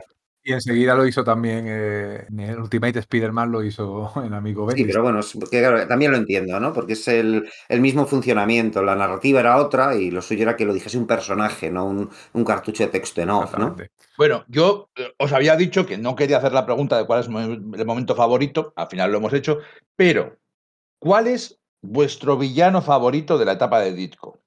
Olvidemos lo que pasa después, olvidemos, olvidemos Jill Kane. olvidemos a cómo es el Duende Verde después, quieres decir, ¿no? si pensemos, si, vamos a decir el Duende Verde, que sea el Duende Verde por cómo sale lo de Ditko, ¿no? Primero, que todos y cada uno de los villanos de Spider-Man están creados en estos 38 números, creo yo. O sea, todos los que han salido después, que, salvo quizás la gata negra, y la gata negra no es una villana. Y el, Rino. Y, y el Rino. Y Kimping, y resulta que Kimping al final resulta ser un villano de Daredevil. o sea, o sea, todos los grandes villanos de Spider-Man están en estos 38 números. Si queréis, empiezo yo. Bueno, falta Venom, eh, ¿no? Se falta Venom. Sí, bueno, Venom, pero Venom también, fíjate cómo al final ha dejado de ser villano. Pero eh, Octopus, el buitre, el duende verde, aunque la caracterización sea un poquito diferente, de hecho, la caracterización, la caracterización del duende fue lo que se dice y, coincide por las fechas que motivó la salida de, de disco, porque no estaban nada de acuerdo. Ya. Luego, luego hablamos de eso para no, para no interrumpir esto. Pero lo que está diciendo, mi villano favorito es Jameson. A mí, Jameson es, el villano porque además mm, no es mala persona, es rastrero, es un cínico, es un pesetero, pero y, lo hace por motivos, mm, por la envidia, lo hace por motivos muy, muy, muy, muy terrenales. O sea, él dice en un famoso monólogo de tres viñetas que le tiene eh, envidia a Spider-Man, lo reconoce en, voz alta a sí mismo. Es incluso más profundo que eso, dice, yo no me preocupo por la gente, el hecho de que esté, ese tío eh, preocupándose por la gente me hace... A mí me mata. Eso es, me, Él sabe cómo es él, él, sabe que, está haciendo las cosas mal, es un personaje que tiene sentido moral y sabe que lo está haciendo, pero casi que no puede evitarlo porque es probablemente como ha triunfado en la vida, siendo de la manera que es. A mí como villano, luego además es un villano y es un alivio cómico y, cumple las dos, pero a mí me gusta porque es el tío normal y corriente rastrero que eh, es envidioso de la gente que es excepcional. Eso es muy randiano. ¿eh? Eso sí hay que decirlo. Pero es curioso, porque en el número, a ver, lo tenía por aquí anotado para decirlo exactamente, en el número 25, a ver, a ver, a ver, a ver, 21 de Spider-Man, hay una carta eh, firmada por un tan John Bailey, en que al parecer es objetivista porque se queja de que se haya, se haya caracterizado a un empresario como Jameson como alguien rastrero y no como a, lo que, según piensa él, realmente es. Una persona que ha creado riqueza, que utiliza su dinero para eh, que el país sea más grande, que produce, eh, le, da, información barata y, fiable a los, dice él, a, a los americanos y que es posible que un empresario sea el villano. o sea, y eso hay quien sospecha que esa carta, que fue la única en su género en esa época, la escribió el propio Disco para quejarse de, la, de cómo iba el desarrollo del personaje, que no era como él, como él le hubiera gustado. Ojalá sea verdad. O de verdad, yo, es una teoría loca, pero muy divertida, porque es verdad que las cartas en aquel momento eran, oh, cómo me ha gustado que el buitre, o cómo me ha gustado que Spiderman le pase tal, o hay que ver la tía May, o hay que ver a Betty Brand, que no me acaba de convencer que sea mayor que, que Peter. Eh, no, no, era un tío con unas ideas políticas muy objetivistas que dices tú, vamos a ver, ¿y esto por qué aquí de repente un adolescente supuestamente escribe esto? Sería buenísimo. Voy a, voy a asumir que es verdad. Para mí, canon mental ya lo es. Bueno, respecto a cuál es mi villano favorito, yo ya lo he dicho. Para mí es Misterio. O sea, mira, la primera esta saga de, Misterio, que además eso, pues le hacen el típico juego que le hacen varias veces a Spider-Man de que se ha de pasar por él, etcétera. Me parece sensacional el enfrentamiento, que tienen en el, en el, puente, no sé si es también el puente de Brooklyn y tal. Me parece guay. Y los poderes que parece tener, que claro, luego no son, ¿no? Pues me, me parecen súper chulos. Luego lo que pasa es que, claro, después ese personaje ya no tiene ninguna validez porque ya sabes que es todo ilusión. Entonces, pues, eh, pues no, sabes que suceda lo que suceda, está, está haciéndote un truco, así que solo es buscar, buscar el truco.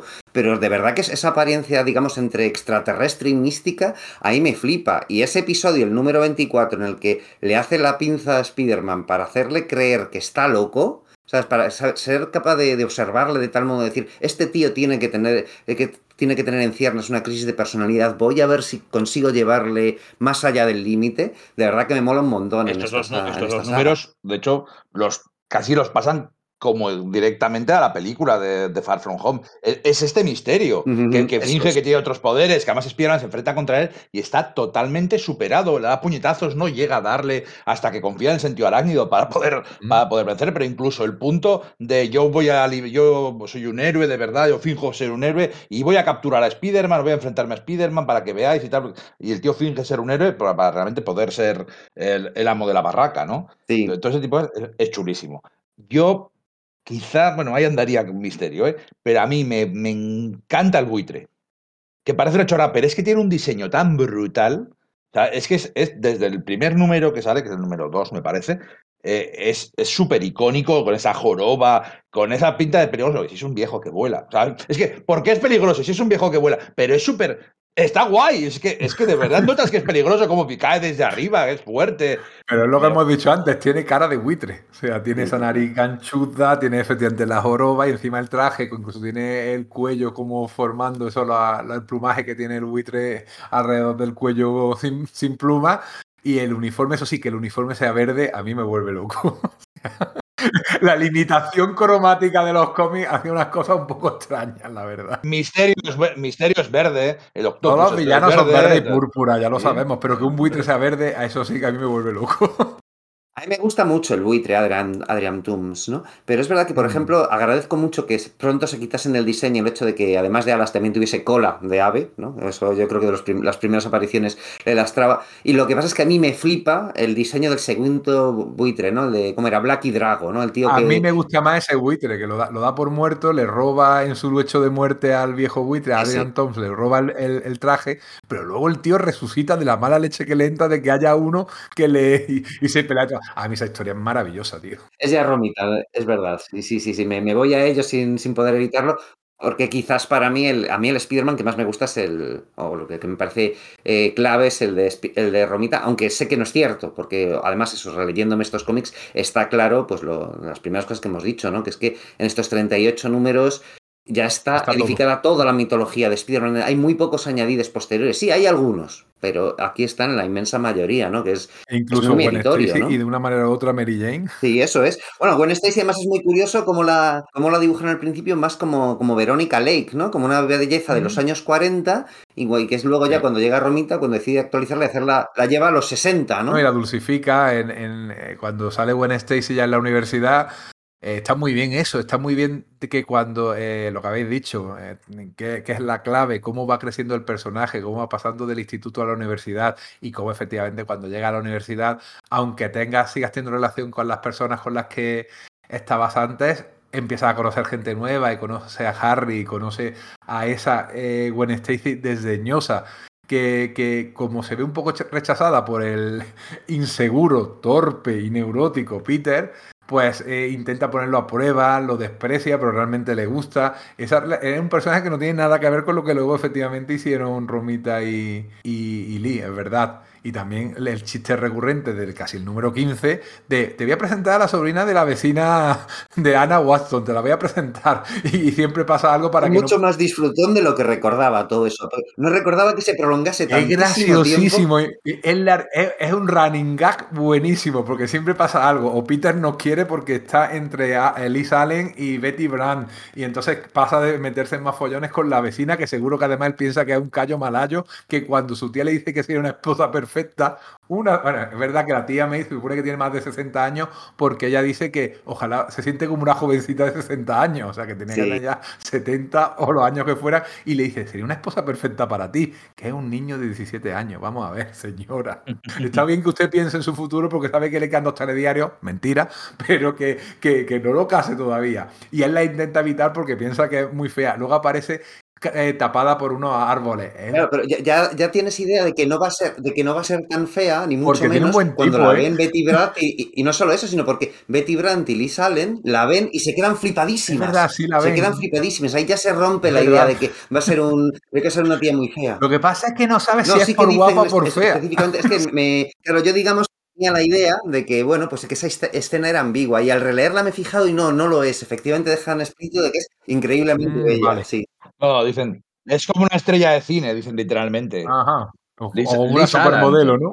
Sí. Supermodelo. Sí, sí, sí. son- Y bueno, los, diálogos son, los diálogos son muy graciosos. Son buenísimos, es muy divertido. Y los diálogos eran de Stan Lee, porque precisamente muchas de las peleas que tuvieron Stan Lee y Stan Disco era precisamente por la acreditación de quién había hecho qué. Stan Lee tenía que aparecer sí o sí. Y es verdad que a medida que eh, los autores, y él tenía más trabajo por un lado, y los autores iban cogiendo más confianza, él iba delegando en ellos, pero no los acreditaba, eso es cierto. Las historias eran en la gran mayoría de Steve Disco, pero Steve Disco se las mandaba a, a Stan para que les pusiera los diálogos. Eso está demostradísimo. De hecho, había muchas veces confusiones porque, eh, claro, Stan Lee man- eh, Disco perdón, mandaba eh, el lápiz. Y era un lápiz muchas veces tan, tan, tan poco detallado que te ponía dos personajes peleando y no sabía realmente si era Spider-Man o era eh, el villano. Y entonces Stan Lee ponía los diálogos de una manera y llegaba este disco, lo dibujaba al revés y se cargaba aquello y, y creaba incluso problemas. Y, y se empezaban a acusar uno al otro de que lo había Pero, hecho pero de todas formas, los que- problemas no eran solo eso, ¿no? De, de la acreditación en sí misma, ¿no? Que efectivamente los hay y Ditko en un momento dado dice que, oye, los plots son míos, me tienes que... Me tienes que, que Y lo acreditó, le costó muchísimo. Pero por lo visto lo hizo bastante a, rega- a regañadientes y lo que pasa es que luego en otros lados se burlaba de él por eso. Porque había eso, como que anuncios Sí, de no, el sí, siguiente sí. número de Spider-Man, vaya polémica, lo vais a odiar todos, así que aseguraos de- eh, desde, que, desde que Ditko ha hecho esto, menuda la, que, menuda la que está liando, cuando desde el principio Ditko estaba haciendo los plots, ¿no? Eh, si queréis saber por qué va- levanta tanto odio el, el próximo TVO, compradlo. Pero si es el próximo TVO, no, no, no, no, no lo puedo comprar hasta salga, ¿no? O por ejemplo, es eso, en, algún- en la- en la- en el artículo este que levantó también las furias de, de Jack Kirby y tal, y de su esposa en su día por el tema del reconocimiento, pues eh, hay alguna frase de, Steve, o sea, de Stan Lee respecto a Ditko, dice, Steve se piensa que, que es el mayor genio del mundo, ¿no? Que lo dice de forma soca- socarrona, en plan de como camadería o no, pero sí que en el fondo la está lanzando un poco, como hizo con Hollywood cuando pasó lo mismo con él con lo de los plots. Entonces no es tan sumamente enajenado lo que, lo que Ditko a veces, eh, lo que plantea, como a veces se nos pinta, ¿no? A Stan Lee, vale, sí, le acreditó, pero lo hizo regañadientes y cuando, y cuando se daba la vuelta también Sí. le, bueno, pues como que se, se re- le metía caña por eso, ¿no? Le metía alguna pullita, ¿no? Eh, Fijaos la historia corta que, que firman los dos, Y Ditko, en la que se habla de su método de trabajo, de que, eh, que Stanley, además, que, que es así, o sea, el TVO lo, lo dice. Luego ya sería mentira, pero eso lo firman los dos. Que Stan se despierta a las 3 de la mañana y dice, "He tenido una idea, y le llama Steve Ditko, y, le, y entonces Ditko te muestra al lector, es una cosa como muy didáctica, mostrando ahí pues, cómo funciona primero los lápices, la tinta, las letras, cómo va funcionando todo, y luego sale Stan Lee, se lo vuelve a cambiar y tiene otra idea, y Ditko no aguanta, y Stan Lee está tocándose los huevos, y Ditko es el que está trabajando a punta pala. Y eso lo hacen los dos. No, es que al final funcionaban así. O sea, la famosa anécdota en Los Cuatro Fantásticos de, bueno, ¿y de qué va la próxima? Se pone, que se enfrenten con Dios. Ahí, ahí, lo lleva. Sí, lo de Galactus. Pues sí, ahí Stanley decía, decía algo. No, sí, la idea la tuve yo. De hecho, por ejemplo, la idea de, de, la, de los escombros de la saga del Planeta Maestro, dice Steve Ditko que era suya. Yo creo que sí, que era suya, pero Stanley estuvo mm, casi hasta que, no te digo hasta que murió, porque luego ya aprendió a callarse y no a- a- a pelear por méritos propios ajenos, que decía no, que, que era él. Incluso en los años 80, en una, en, una entrevista que le hicieron a Stan Lee, dijo que la idea había sido suya, que era el que había pensado que Spider-Man eh, luchara y, sacara todas sus fuerzas y, levantara los escombros. Y, claro, Steve Ditko lo vio, se cabreó y dio a su vez otra entrevista para rebatirlo. O sea que yo coleó durante bastante tiempo todas esas peleas que tenían sobre quién había hecho qué. Eh, aquí podemos decir en Spider-Man que sí, que la- las historias, la gran mayoría eran de, de al 90% podemos decir de, de disco. Eso sí, los diálogos eran puro Stan Lee, porque además ha demostrado luego que como dialoguista Steve Ditko en sus propios cómics era Sí, bastante... era peor. Bueno, de hecho es que, joder, mirad ese número, el de, el de cuando J. Jonah Jameson contrata por primera vez al profesor Smite y a su matarañas. Es que es tanto comedia como, como, como te veo. Es divertidísimo leerse ese TVO. O sea, es una cosa que es como, como, como súper loca, ¿no? Hay- porque- es decir, que en todos hay elementos de comedia, pero quizás ese es en el que más, ¿no? Y funciona muy bien. No, hay Y- otro que me gusta más, que es creo que el número 4 en el que se pelea con el hombre de arena. Que por Sí, cierto, sí, sí, que fijaron el hombre de arena, el entintado que tiene es clavado al entintado de Ronin de Frank Miller. Es verdad, ese rollo ahí como hiperdetallado, granularizando las texturas y Súper tal, detallado ¿no? con, el granito y, como con brochacitos de, de- con pincel gordo, es súper curioso. Bueno, como ha influido Steve, eh, Steve con otros artistas es para hablarlo en algún otro momento, pero ha influido mucho. Pero es aquello que le rompe la máscara a Peter, Peter está cosiéndola, llega su tía, se tiene que meter en la cama, dice que está enfermo, no quiere que su tía lo destape porque porque está con el traje puesto y lo va a descubrir, es pura comedia, es puro vodevil. O sea que es divertido, la verdad. Y la pobre tía May, la verdad que tiene buenos momentos también en ese sentido de que la pobre siempre está poniéndose mala, desmayándose, eh, siendo impresionada. Tiene los diálogos, siempre el diálogo que más la puñeta le hace a Peter son los de la tía. Este, este maldito Spider-Man, qué miedo me da. Sí, tiene, momentos hasta, hasta pasivo-agresivos. La, "Ay, ¿por, por qué estás tan preocupado, Peter? Te estás poniendo malo. ¿No estarás preocupado porque no tenemos dinero para llegar a fin de mes sin ningún modo de, de- de hacer frente a nuestras vidas, ¿verdad? No será eso lo que te Ya aqueja. lo que le faltaba al pobre. Bueno, y cuando Peter piensa como me desenmascaren, eh, me van a, meter en la cárcel, se van a reír de mí, todo el mundo dirá no sé qué, y mi pobre tía tendrá que vender cordones de zapatos por las calles. ¿eh? Y se ve un dibujo de la tía vendiendo cordones de zapatos con un pañuelito diciendo, tú no te preocupes, Peter, tú eres joven, da igual lo que les pasa a los viejos. Es que tiene unos diálogos con una mala leche que te, que te parece padre de familia o alguna serie de estas así súper agresiva. Y eso sin duda es cosa de, de Lee, ¿no? Que el humor pues lo manejaba en una medida, ¿no? Te puede hacer más o menos gracia, pero luego lo que, lo que sí que es cierto es que los diálogos fluyen muy bien, ¿no? A pesar de que sean inmensos, o sea, que claro, no estamos acostumbrados ya, ¿no? A, narrativas con tantísimo texto, ¿no? Nos, nos, se nos hacen pesadas cosas de Claremont de los 70 o de Don McGregor, pues no te digo esto, ¿no? Pero efectivamente, a pesar de eso, eh, sabiendo que es muchísimo texto, sí que fluye bastante bien, eso sí es mérito. Yo, yo esa es la pregunta, creo que más importante de este podcast, porque todos estamos, todos, todos estamos de acuerdo en la importancia de estos cómics, en cómo Lee y Ditko crean todo esto, eh, cómo prácticamente todo el Spider-Man después es básicamente pues, un fanfic o, ampliar lo que viene después y tal. Pero la pregunta es, ¿cómo, cómo creéis que un, un lector actual, alguien acostumbrado a la narrativa de los 2000 y pico, que incluso los tebeos del 98 o incluso 2000 se les pueden hacer un momento en un momento duro. los, los, Vengadores de Busiek para mucha gente se les hacen duros, ¿no? Porque tiene un rollo retro. Me da pena no haber invitado a coger a un chaval de 20 años, sentarle y le galete este TVO, a ver qué opinas. ¿Qué, opináis? ¿Cómo ha pasado, cómo ha sobrevivido el paso del tiempo? ¿Cómo, cómo puede coger a un lector o una lectora nueva este cómic y, disfrutarlo? ¿Puede hacerlo? Se le puede hacer durillo. Yo creo que todo aficionado al cómic de superhéroes y sobre todo si es aficionado a Spiderman se lo tiene que leer una vez en la vida y probablemente sea la única vez que se lo lea. Porque dirá, uff, sí, está aquí todo, es verdad, pero es verdad que tanta profusión de diálogo, una narrativa relativamente lenta, aunque es verdad que que en ese sentido Steve Disco es increíble cómo mueve, entre comillas, lo de la cámara, es decir, cómo va moviendo de viñeta a viñeta y, va siguiendo la acción por cómo va situando a los personajes, pero aún así mm, es verdad que se puede llegar a ser pesado.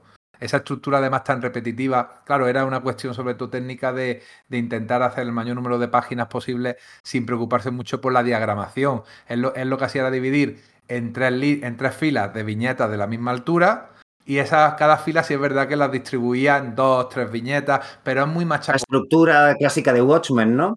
La rejilla. Sí, exactamente. Claro, ahí tenía sentido porque además los diálogos sí estaban hechos a propósito para que fluyera muchísimo. En Watchmen fluye muchísimo la lectura gracias a los diálogos y también a las viñetas sin diálogo. Pero es que aquí eh, parecía que una viñeta tenía. Bueno, parecía no, es que era así no podías poner viñetas mudas en los años 60, tenían que tener profusión de texto. A mí la verdad es que la, respuesta a eso es, es, jodida, yo creo, porque efectivamente yo creo que, que audiencias modernas no, les, no lo van a disfrutar, se les va a hacer tedioso. De hecho, a mí me ha pasado en una, en una medida. Eh, además, eso, el dibujo de Ditko, por bueno que sea o por innovador, por mucho... Es decir, si eres interesado en el cómic, vas viendo sus innovaciones o sus aciertos, o esto que decimos del, de lo del lenguaje corporal y toda la pesca, pero tiene apariencia tosca. Yo creo que incluso más que la que un aficionado de hoy por hoy puede encontrarse con Jack Kirby. Yo creo que le ha pasado algo mejor el tiempo. Creo que igual me confundo y le puede resultar igual, igual de duro, ¿no? Es una lectura imprescindible si eres fan, ¿no? Pero de todos modos no creo que sea muy disfrutable. Y de nuevo me remito a, a que no sé, de algún modo el, para mí el, aspecto gráfico, las historias de tal que más me gustan, no son estas, no son las de Doctor Extraño, ni las de Spider-Man, ni nada de esto, sino me gustan más, por ejemplo, estos, los, los dos tomos estos que, que han sacado ahora de que sacó Panini, que está sacando Panini este, durante este año, el año pasado, que venían pues las historias de Stanley y Steve Ditko de pues de terror, ¿no? En plan las de Amazing Fantasy, Strange Tales y toda, eh, y toda la pesca, ¿no? Esa, esa estructura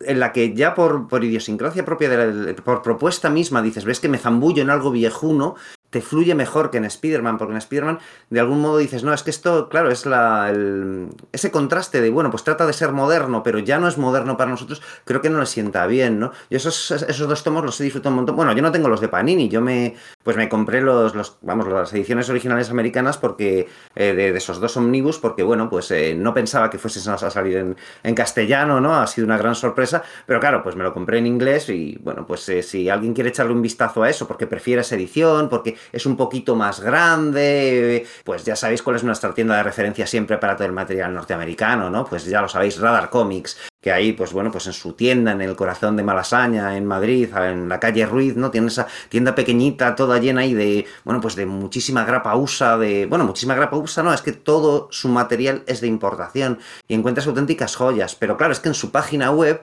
puedes rellenar el catálogo del preview o puedes contactar con ellos para, bueno, pues tratar de ver si te pueden conseguir material antiguo y bueno, pues este es pues sin duda podrán conseguírtelo. Y bueno, pues lo de siempre, por más de 20 euros de, gastos, pues lo, que es el envío sale gratuito en territorio peninsular y todos sus envíos están súper cuidados. En concreto, si pedís grapa, por ejemplo, haciendo el, pedido del previews de, que, de cada mes, pues cada grapa te llega ahí con su bolsa, con su baking board, de, no sé, son excepcionales. es increíble lo que saben de TVOs, cómo destilan cariño y cómo conoces este, este, tema de las ediciones para los que a veces somos un poco tontos como, eh, como yo, ¿no? a ese respecto, ¿no? Y yo, ya te digo, de alguna forma prefiero esas historias añejas de, de Ditko anteriores, e incluso las posteriores, ojo, no sé, como que me parece que funciona mejor, porque por ejemplo luego en los, pues ya cuando se va de, de Marvel, en los 60 y los 70, con Archie Goodwin hace unas cuantas historias en blanco y negro para los magazines de terror, en plan Eerie, Creepy y toda la leche, donde utiliza nuevas técnicas eh, que no había utilizado hasta ese momento, en plan aplicando texturas con tintas aguadas o con tramas y tal, que me parece soberbio, ¿no? Y creo que eso sí lo resiste mejor el paso del tiempo, pero Spider-Man no. Yo creo que Spider-Man, si no fuese porque es Spider-Man y porque vas buscando ese, ese tema de, jo, es mi superhéroe, porque vas buscando ese tema de interesado en, en el cómic en sí mismo, como pues nos pasa también un poco aquí a nosotros, pues creo que se hace duro de, de leer. Es mi, sé que es una opinión pesimista, pero, pero de verdad que es la que tengo. Pasa con casi todos los cómics de aquella época. Sí, es, a ver, es, es, lógico, o sea, la narrativa y si lees los de DC, ya ni te cuento. ¿eh? Pero de alguna forma con otros soy más capaz de contextualizar, porque los meto más en un extremo, como que los meto más en un extremo. Es decir, si leo TVOs de la Golden Age, pues puedo, me meto ahí y los disfruto, ¿no? Incluso a nivel visceral, ¿no? Me meto tanto en el rollo de análisis de esto es un TVO primitivo que, incluso los disfruto. Pero lo de Ditko, eh, aquí es como, como al estar a medio camino, no puedo evitar aplicarle el, patrón de, juicio más moderno y entonces es ahí donde no resiste, creo. es que esto era, era la modernidad, o sea, era, era, era cómic de vanguardia en 1962. Totalmente. No, se puede olvidar. Yo eh, reconozco que hay, hay, números que sí que los he leído más en diagonal, pero ha habido otros que los he gozado, ¿eh? sobre todo los primeros que son más titubeantes, pero luego cuando le van pillando el callo a la serie y están, pues eso, Betty Brand, el culebrón, el instituto, Jameson y los villanos que son súper visualmente muy atractivos y las escenas. Ha habido varios números que los he gozado. por supuesto, la saga del plano maestro. Aparte de los 38 números y de Amazing Fantasy, hay dos anuales el primer anual que hemos comentado antes, que es cuando se reúnen los seis siniestros y esas splash page brutales en las que Peter se va enfrentando individualmente a cada uno de ellos. Las apariciones de invitados especiales que no paran de llamar a. O sea, totalmente lo que habíamos dicho. No sé el Doctor Extraño. El Doctor Extraño tiene sus aventuras en Strange Tales. El Hombre Hormiga los tiene no sé dónde, ¿no? Es como que ese tema promocional funciona muy bien. Sale todo el universo Marvel ahí, de, de la época. El Hombre Hormiga, Iron Man, Thor, la Patrulla X. Y luego en el anual número 2, en el que conoce al Doctor Extraño de verdad y corre una aventura de las dos creaciones de Ditko con mundos extraños y corriendo aventuras, una historia juntos, eh, también está bastante chulo. Yo en general lo he disfrutado. Los números un poco más premedio, ya te digo que, me ha costado, ¿eh? Y también, bueno, pues es cierto que, es innegable que han pasado 60 años, que son cómics de hace 60 años de aquella manera. Que bueno, yo qué sé, también los pitufos tienen 60 años y han aguantado mejor el paso del tiempo, ¿eh? también te lo digo. O, Tintín. Ah, más Asterix todavía. Tintín se ha envejecido regular. Pero Asterix, sin embargo. que, Tintín, que Tintín ha envejecido regular, me cago, te rajo. Te rajo. otro, podcast, venga. Yo estoy con Enrique, no, está, ¿eh? me temo. Sí, sí, sí, pero bueno, claro, es que Tintín es incluso anterior. Es que Tintín es anterior a Superman. No sé cómo decirte. Entonces, bueno, pues es. del 20 y poco. Del 20 y poco, aunque se prolongó hasta el 70 y algo, ¿no? pero ha envejecido regulinchi, ¿eh? hay que reconocerlo. De todas maneras, a mí lo que, eh, es verdad lo que decís de ese anual contra los seis siniestros, lo de eh, poner una splash page en cada, eh, para cada villano. Luego eso lo remedó en el clavo Alan Davis. Lo que pasa es que para cada personaje hacía lo mismo. Siempre había una splash page para cada, para el detective marciano, para Aquaman, para Batman, para cada personaje. Y, y, si eres no, no sé cómo, claro, yo lo he leído esto en una edición sin anuncio, porque claro, hay que recordar cómo eran los cómics bueno, lo siguen siendo, pero los, cómics, los comic books hace 60 años, que estaban plagaditos de publicidad, que si tenías 21 páginas de historia tenías 15 de publicidad o 11. Y entonces eran tres páginas de historia, dos de anuncios, otras cuatro páginas de historia, otros tres anuncios, y tenías que compaginar. Esto está bien hecho si tienes a la derecha, perdón, a la izquierda las splash pages. Porque es como queda bien equilibrado. No sé cómo sería en su momento, porque no he tenido en mis manos ese anual ni la edición original, pero la verdad que es una locura de moderno y de bien hecho esto. ¿eh? Ya, ya hemos comentado cómo influye, yo creo, por ejemplo, en el propio Frank Miller, pero es que viendo algunas caras, sobre todo de la última etapa, a mí me ha recordado un montón a Michael Golden. O sea, ya hay caras ahí de Michael Golden. los ojos hay cositas de Leonardo, decir, ojos grandes, efectivamente. Incluso la manera de las facciones de poner una rayita eh, marcando los rasgos. Eric Larsen bebe mucho también de, disco. O, por ejemplo, esas eh, viñetas alargadas en la cual aparece varias veces Spider-Man remedando el movimiento. Que vale, que eso a lo mejor está un poco inspirado en cómo eh, hacían el movimiento de los velocistas, ¿no? En, DC. Claro, sí, yo creo que eso es de Carmina Infantino en Flash, ¿no? Es que aquí está mucho mejor.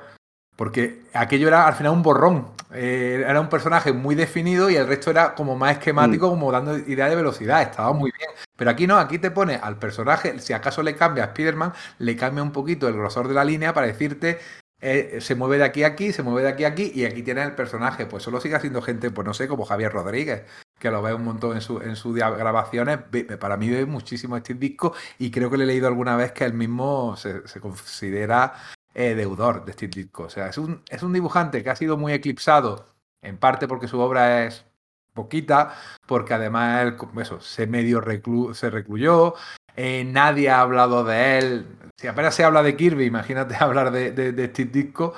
Eh, y sin embargo, su influencia es, como suele decirse, ¿no? Esa frase de un autor de autores. Pues, pues sí, sí que lo era. Y mira, habéis dicho que en las partes que más os gustan, eh, así que habéis leído en diagonal y cuáles no. Yo precisamente me he detenido más en las partes de Peter Parker. A mí, en cambio, se me han hecho muy duras. Ah, sí, ah, sí, pues a mí más me gustaba, porque además ese culebrón con Betty Brand, esa actitud pasivo-agresiva, esos celos de ella, esa Lee Allen que va cambiando de opinión respecto Yo a Yo pensaba que me iba a interesar más porque, no sé, el aspecto humano de los héroes y el tema del diálogo y tal siempre me gusta bastante. Y se me ha hecho muy pesado. No sé si es por el. porque no he conseguido contextualizar lo suficiente en la lectura y ese rollo ahí, pues de, de tebeo romántico de, de aquella época, eh, pues no, no consigo entrar en ello, pero se me ha hecho más duro a mí, sí. Y meten dos de los tropos del cómic romántico de que todavía estaba más o menos en su apogeo en ese momento. No hay que olvidar que en esa época John Romita Senior estaba todavía en DC dibujando cómics románticos. Luego ya lo fichó Stan Lee y se lo trajo a Marvel, casi casi coincidiendo un poquito antes del final de la etapa de disco en, en Spider-Man. Pero tiene dos de los grandes temas. El amor entre, entre estudiantes. Si os fijáis lo parecido que es la relación de, Flash Thompson, de Liz Allen y de, y de Peter Parker con esa famosa historieta de Charles. Total. Del, del carijillo al cual le abusa el otro y le dice, oh, del delgadito. Estaba ahí. Y luego también está el del chico joven con la mujer mayor. Sí, Betty Brant, o cuatro años, no mucho más, porque la misma Betty Brant dice, no, no, yo es que no pude llegar a hacer, en cuanto terminé el instituto me puse a trabajar. Y se convirtió en secretaria del, director de uno de los mayores periódicos de Nueva York, o sea, curiosamente. Pero que es curioso, ¿no? Que, dices, no es un, romance que considerases típico, ¿no? Es una situación casual y que sí que parece sacada de los cómics románticos que, claro, necesitaban ir a eso, a situaciones, digamos, poco usuales, ¿no? Una, poco usuales para la época. Disco quería matar a Betty Brant. Disco no le gustaba esa relación y quería matarla. No lo sabía. Y, y Stanley le convenció de que no de que no lo hicieran porque le parecía interesante, porque por lo diferente. Porque era respecto a otra historia un poco más, diríamos, usuales, como eso, amor entre adolescentes, ¿no? Pero eso de chico joven preadulto con una chica ya más adulta le parecía interesantísimo. A Disco no le gustaba, pero luego él reconoció que sí, que en eso Stanley tenía razón de que era interesante dejarlo. Luego, de todas maneras, el personaje se, diluyó mucho y justo al final de esta etapa cogía un tren y se iba, o al principio de la de, de, Romita. No, no, sí, aquí, aquí al final, al final de esto ya se pira. Que la está buscando en Ned Leeds. Ned Leeds, que aparece. Además, Ned Leeds me encanta como personaje porque es que es muy buena persona, está muy enamorado, es buen tío, no es celoso y Peter Parker le, le, le mata, sigue siendo muy rastrero, Peter, en ese sentido. Ojalá fuera mala persona, ojalá fuera un tío malo. no, no, es que me cae bien, es buena persona.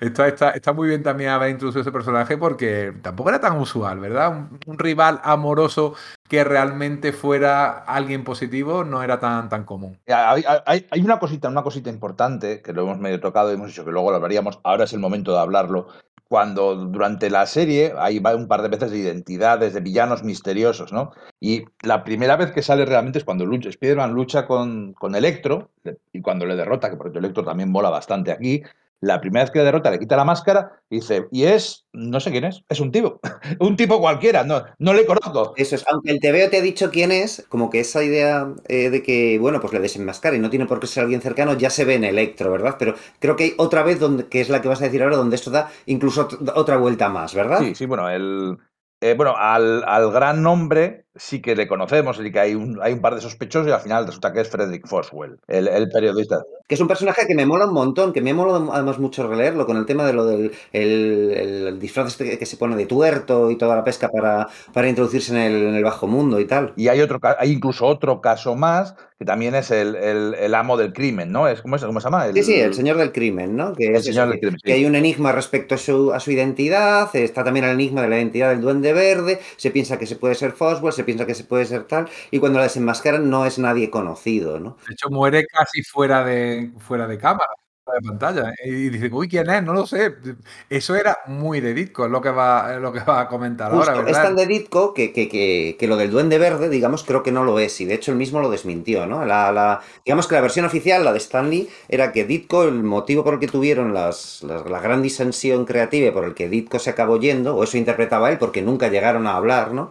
Era porque tuvieron una discusión creativa sobre quién, cuál debía ser la identidad secreta del Duende Verde, ¿no? Entonces, según Stan Lee, Stan Lee decía que iba a ser ese Norman Osborn. Acababa de salir, prácticamente lo, lo es, mete ¿no? antes de irse. Y que, y que Ditko dijo que no, que tenía que ser alguien, bueno, pues eso, eh, que, que, bueno, pues que, que Peter no conociese. Pero Ditko desmiente eso. De hecho, bueno, es que parecería raro que utilizase ese truco por tercera vez, ¿no? Ese rollo narrativo de no, a este tío no lo conozco. Dicto mucho más adelante hizo unas en sus escasísimas declaraciones declaró que no, que, que, efectivamente él tenía claro que quién iba a ser el Duende Verde y que por eso lo introdujo muy paulatinamente, siempre en historias en las que aparecía el Duende Verde en el club de fumadores de, de J. Jonah Jameson, fue, por eso fue haciendo que su presencia fuese mayor con, el, con, el, con su hijo Harry Osborn apareciendo en la universidad, por eso fue haciendo que su presencia fuese mayor y que se viese que sí que era un villano en los episodios de Mendel Strom e incluso un poquillo antes, que ya se le ve que que no, que ese tío no es un, industrial eh, benévolo ni nada por el estilo, sino que está pringado a fondo en cosas muy turbias. Dicto desde el principio sí tenía claro que el duende verde iba a ser Norma, Norman Osborn. La, la, naturaleza de su discusión con Stanley debieron venir por otro lado. No están claras cuáles pudieran ser, pero probablemente esas tensiones por la acreditación fuesen fuertes, ¿no? Y probablemente también en las últimas historias Peter se empezó a encontrar con, con manifestantes y aunque los diálogos ahí de, de Peter sí que son sí. como de entre equidistancia y desprecio hacia esos manifestantes, posiblemente Lee ya estuviese pensando en cambiar eso para que hubiese una, una cierta simpatía para acercar el TVO aún más a un público universitario. Pero eso del, de, que, de la identidad del Duende Verde, que no estuviesen de acuerdo en que fuese Norman Osborn, parece que es, per, per, pertenezca más bien al terreno de las leyendas urbanas, que bueno, pues tienen su justificación si uno de los dos creadores se tira tiempo diciéndole, yo aquí estoy más dispuesto a creer a Ditko, porque ya había utilizado dos veces ese mismo truco. No creo que quisiera utilizarlo a una, una tercera. Y sin embargo, es verdad que eh, es lo que se dijo, que había sido por el tema de la identidad, porque a él su objetivismo, precisamente lo que le hacía eh, objetar era que otro millonario, otro eh, capitalista, otro empresario fuera otra vez el villano. O sea, ya habían ridiculizado a Jonah Jameson y ahora metes a otro empresario más que es Norman Osborn que aparece desde el principio, que es muy turbio porque está financiando ciertas cosas, se escapa apenas de los pelos de que lo descubran porque está metido en cosas ilegales, pero tampoco se intuía que fuera a ser el, el como se vio dos números después ya dibujado por, por Ormitaño, que iba a ser el Duende Verde. Yo creo que no lo tenían claro, que Lee sí que estaba a favor de que fuera alguien conocido, y sin embargo Disco yo creo que quería tirar por otro lado, pero fue una de muchas.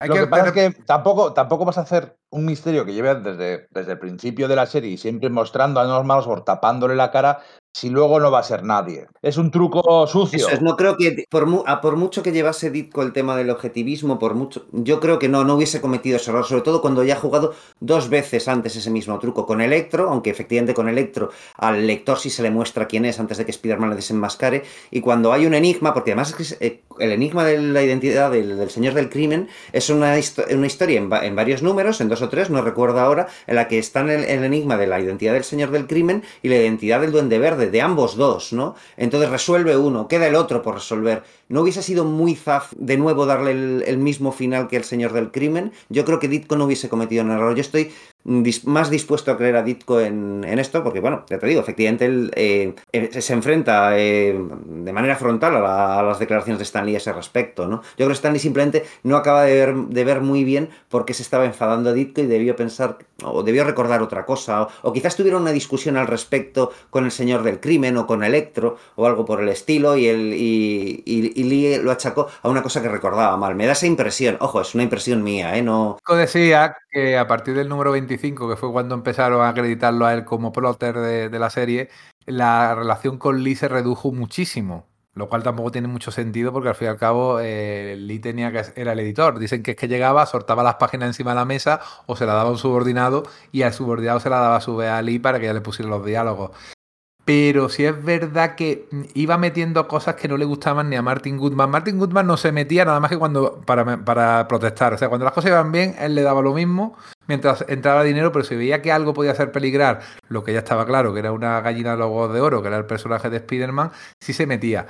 Y la escena que habéis nombrado de pasada, en la cual Peter, ya vestido de universitario, con un chaleco amarillo incluso, eh, eh, se encuentra con una eh, manifestación por temas creo que ambientales, si no recuerdo mal, fíjate que incluso es moderno ese aspecto, y él los desprecia, e incluso uno de los manifestantes dice, no, no, si esto lo hacemos para perder, para perder clases, O sea, fíjate cómo deja a los manifestantes. Esa escena la dibujó eh, Disco y Disco eh, obligó a que los diálogos fueran los que fueron, porque es que estaba clarísimo, porque la narrativa era perfecta, que Peter no estaba para nada a favor de eh, la protesta. Eso a Goodman y a Lee no les gustó por lo que hemos comentado casi al principio del, del programa, porque es que resulta que estaban dando cuenta que la clientela de Marvel eran jóvenes pre y post y universitarios eran gente de bachillerato y de, universidad. Por tanto, no podían hacer que el personaje principal fuera antipático a lo que pensaba mucha de esa gente, que era ya la época de las protestas contra el Vietnam y tal.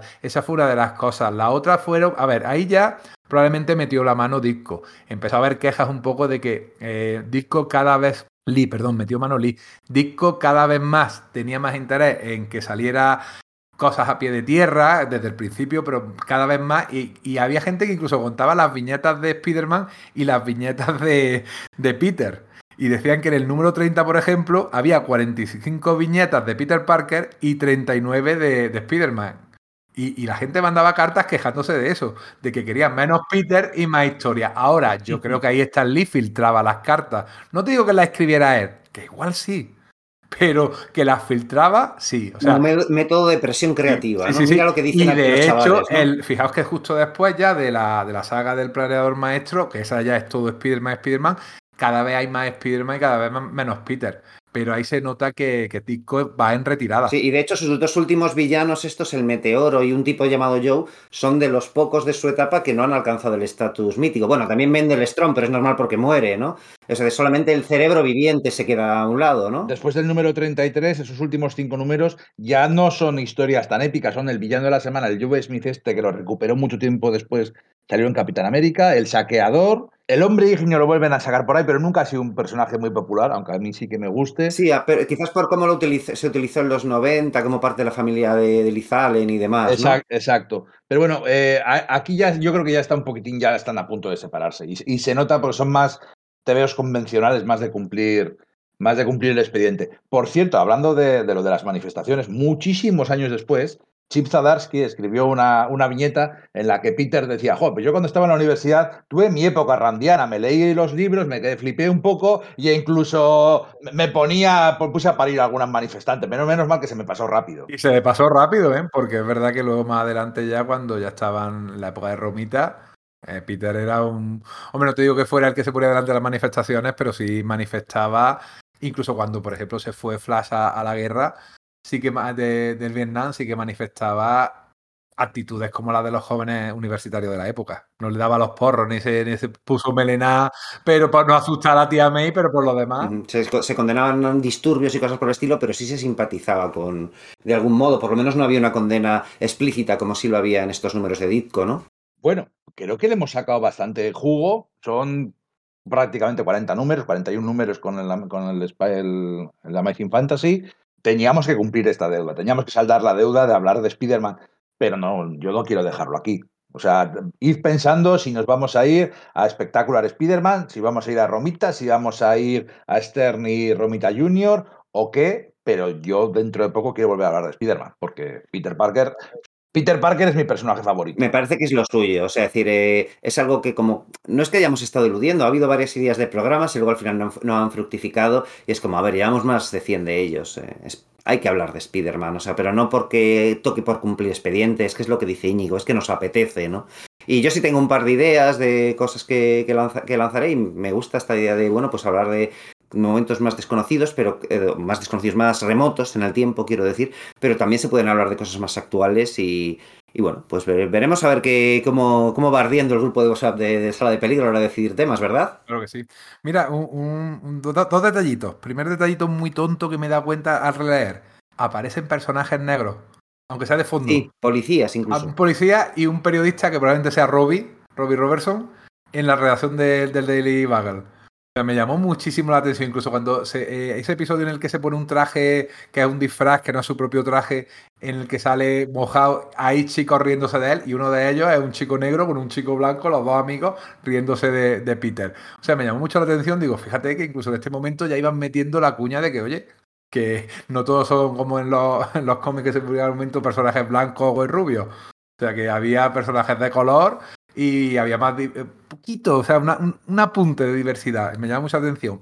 Y como anécdota final, en el año 2008, eh, releyendo por aquí un par de cosillas, me encontré que las 11 páginas originales de Amazing Fantasy, sin la portada, resulta que alguien las tenía, se consideraban perdidas y alguien, no se sabe quién, hay quien dice que era el propio Steve Ditko, las eh, donó. Quien dice que fue el propio Stan Lee. Vale, ya, fíjate que incluso en eso no, no, se ponen de acuerdo, pero alguien de manera anónima las donó a la, a la biblioteca del Congreso. Si podéis verla escaneada, lo digo a, lo, a nuestros amigos oyentes, si no lo habéis visto, son una preciosidad la línea que tenía Ditko en esas páginas. O sea, no tiene nada que ver con lo que hemos visto luego impreso, porque es verdad que las técnicas de impresión y de reproducción siempre las líneas las la cambian, las engrosan o las borran precioso, de verdad. Yo cuando la he podido ver me ha quedado sorprendidísimo. O sea, mira, si algo me ha servido haber leído estos números es para que, hombre, yo te lo tenía en consideración, pero mi consideración de disco como artista ha, subido mucho. Bien.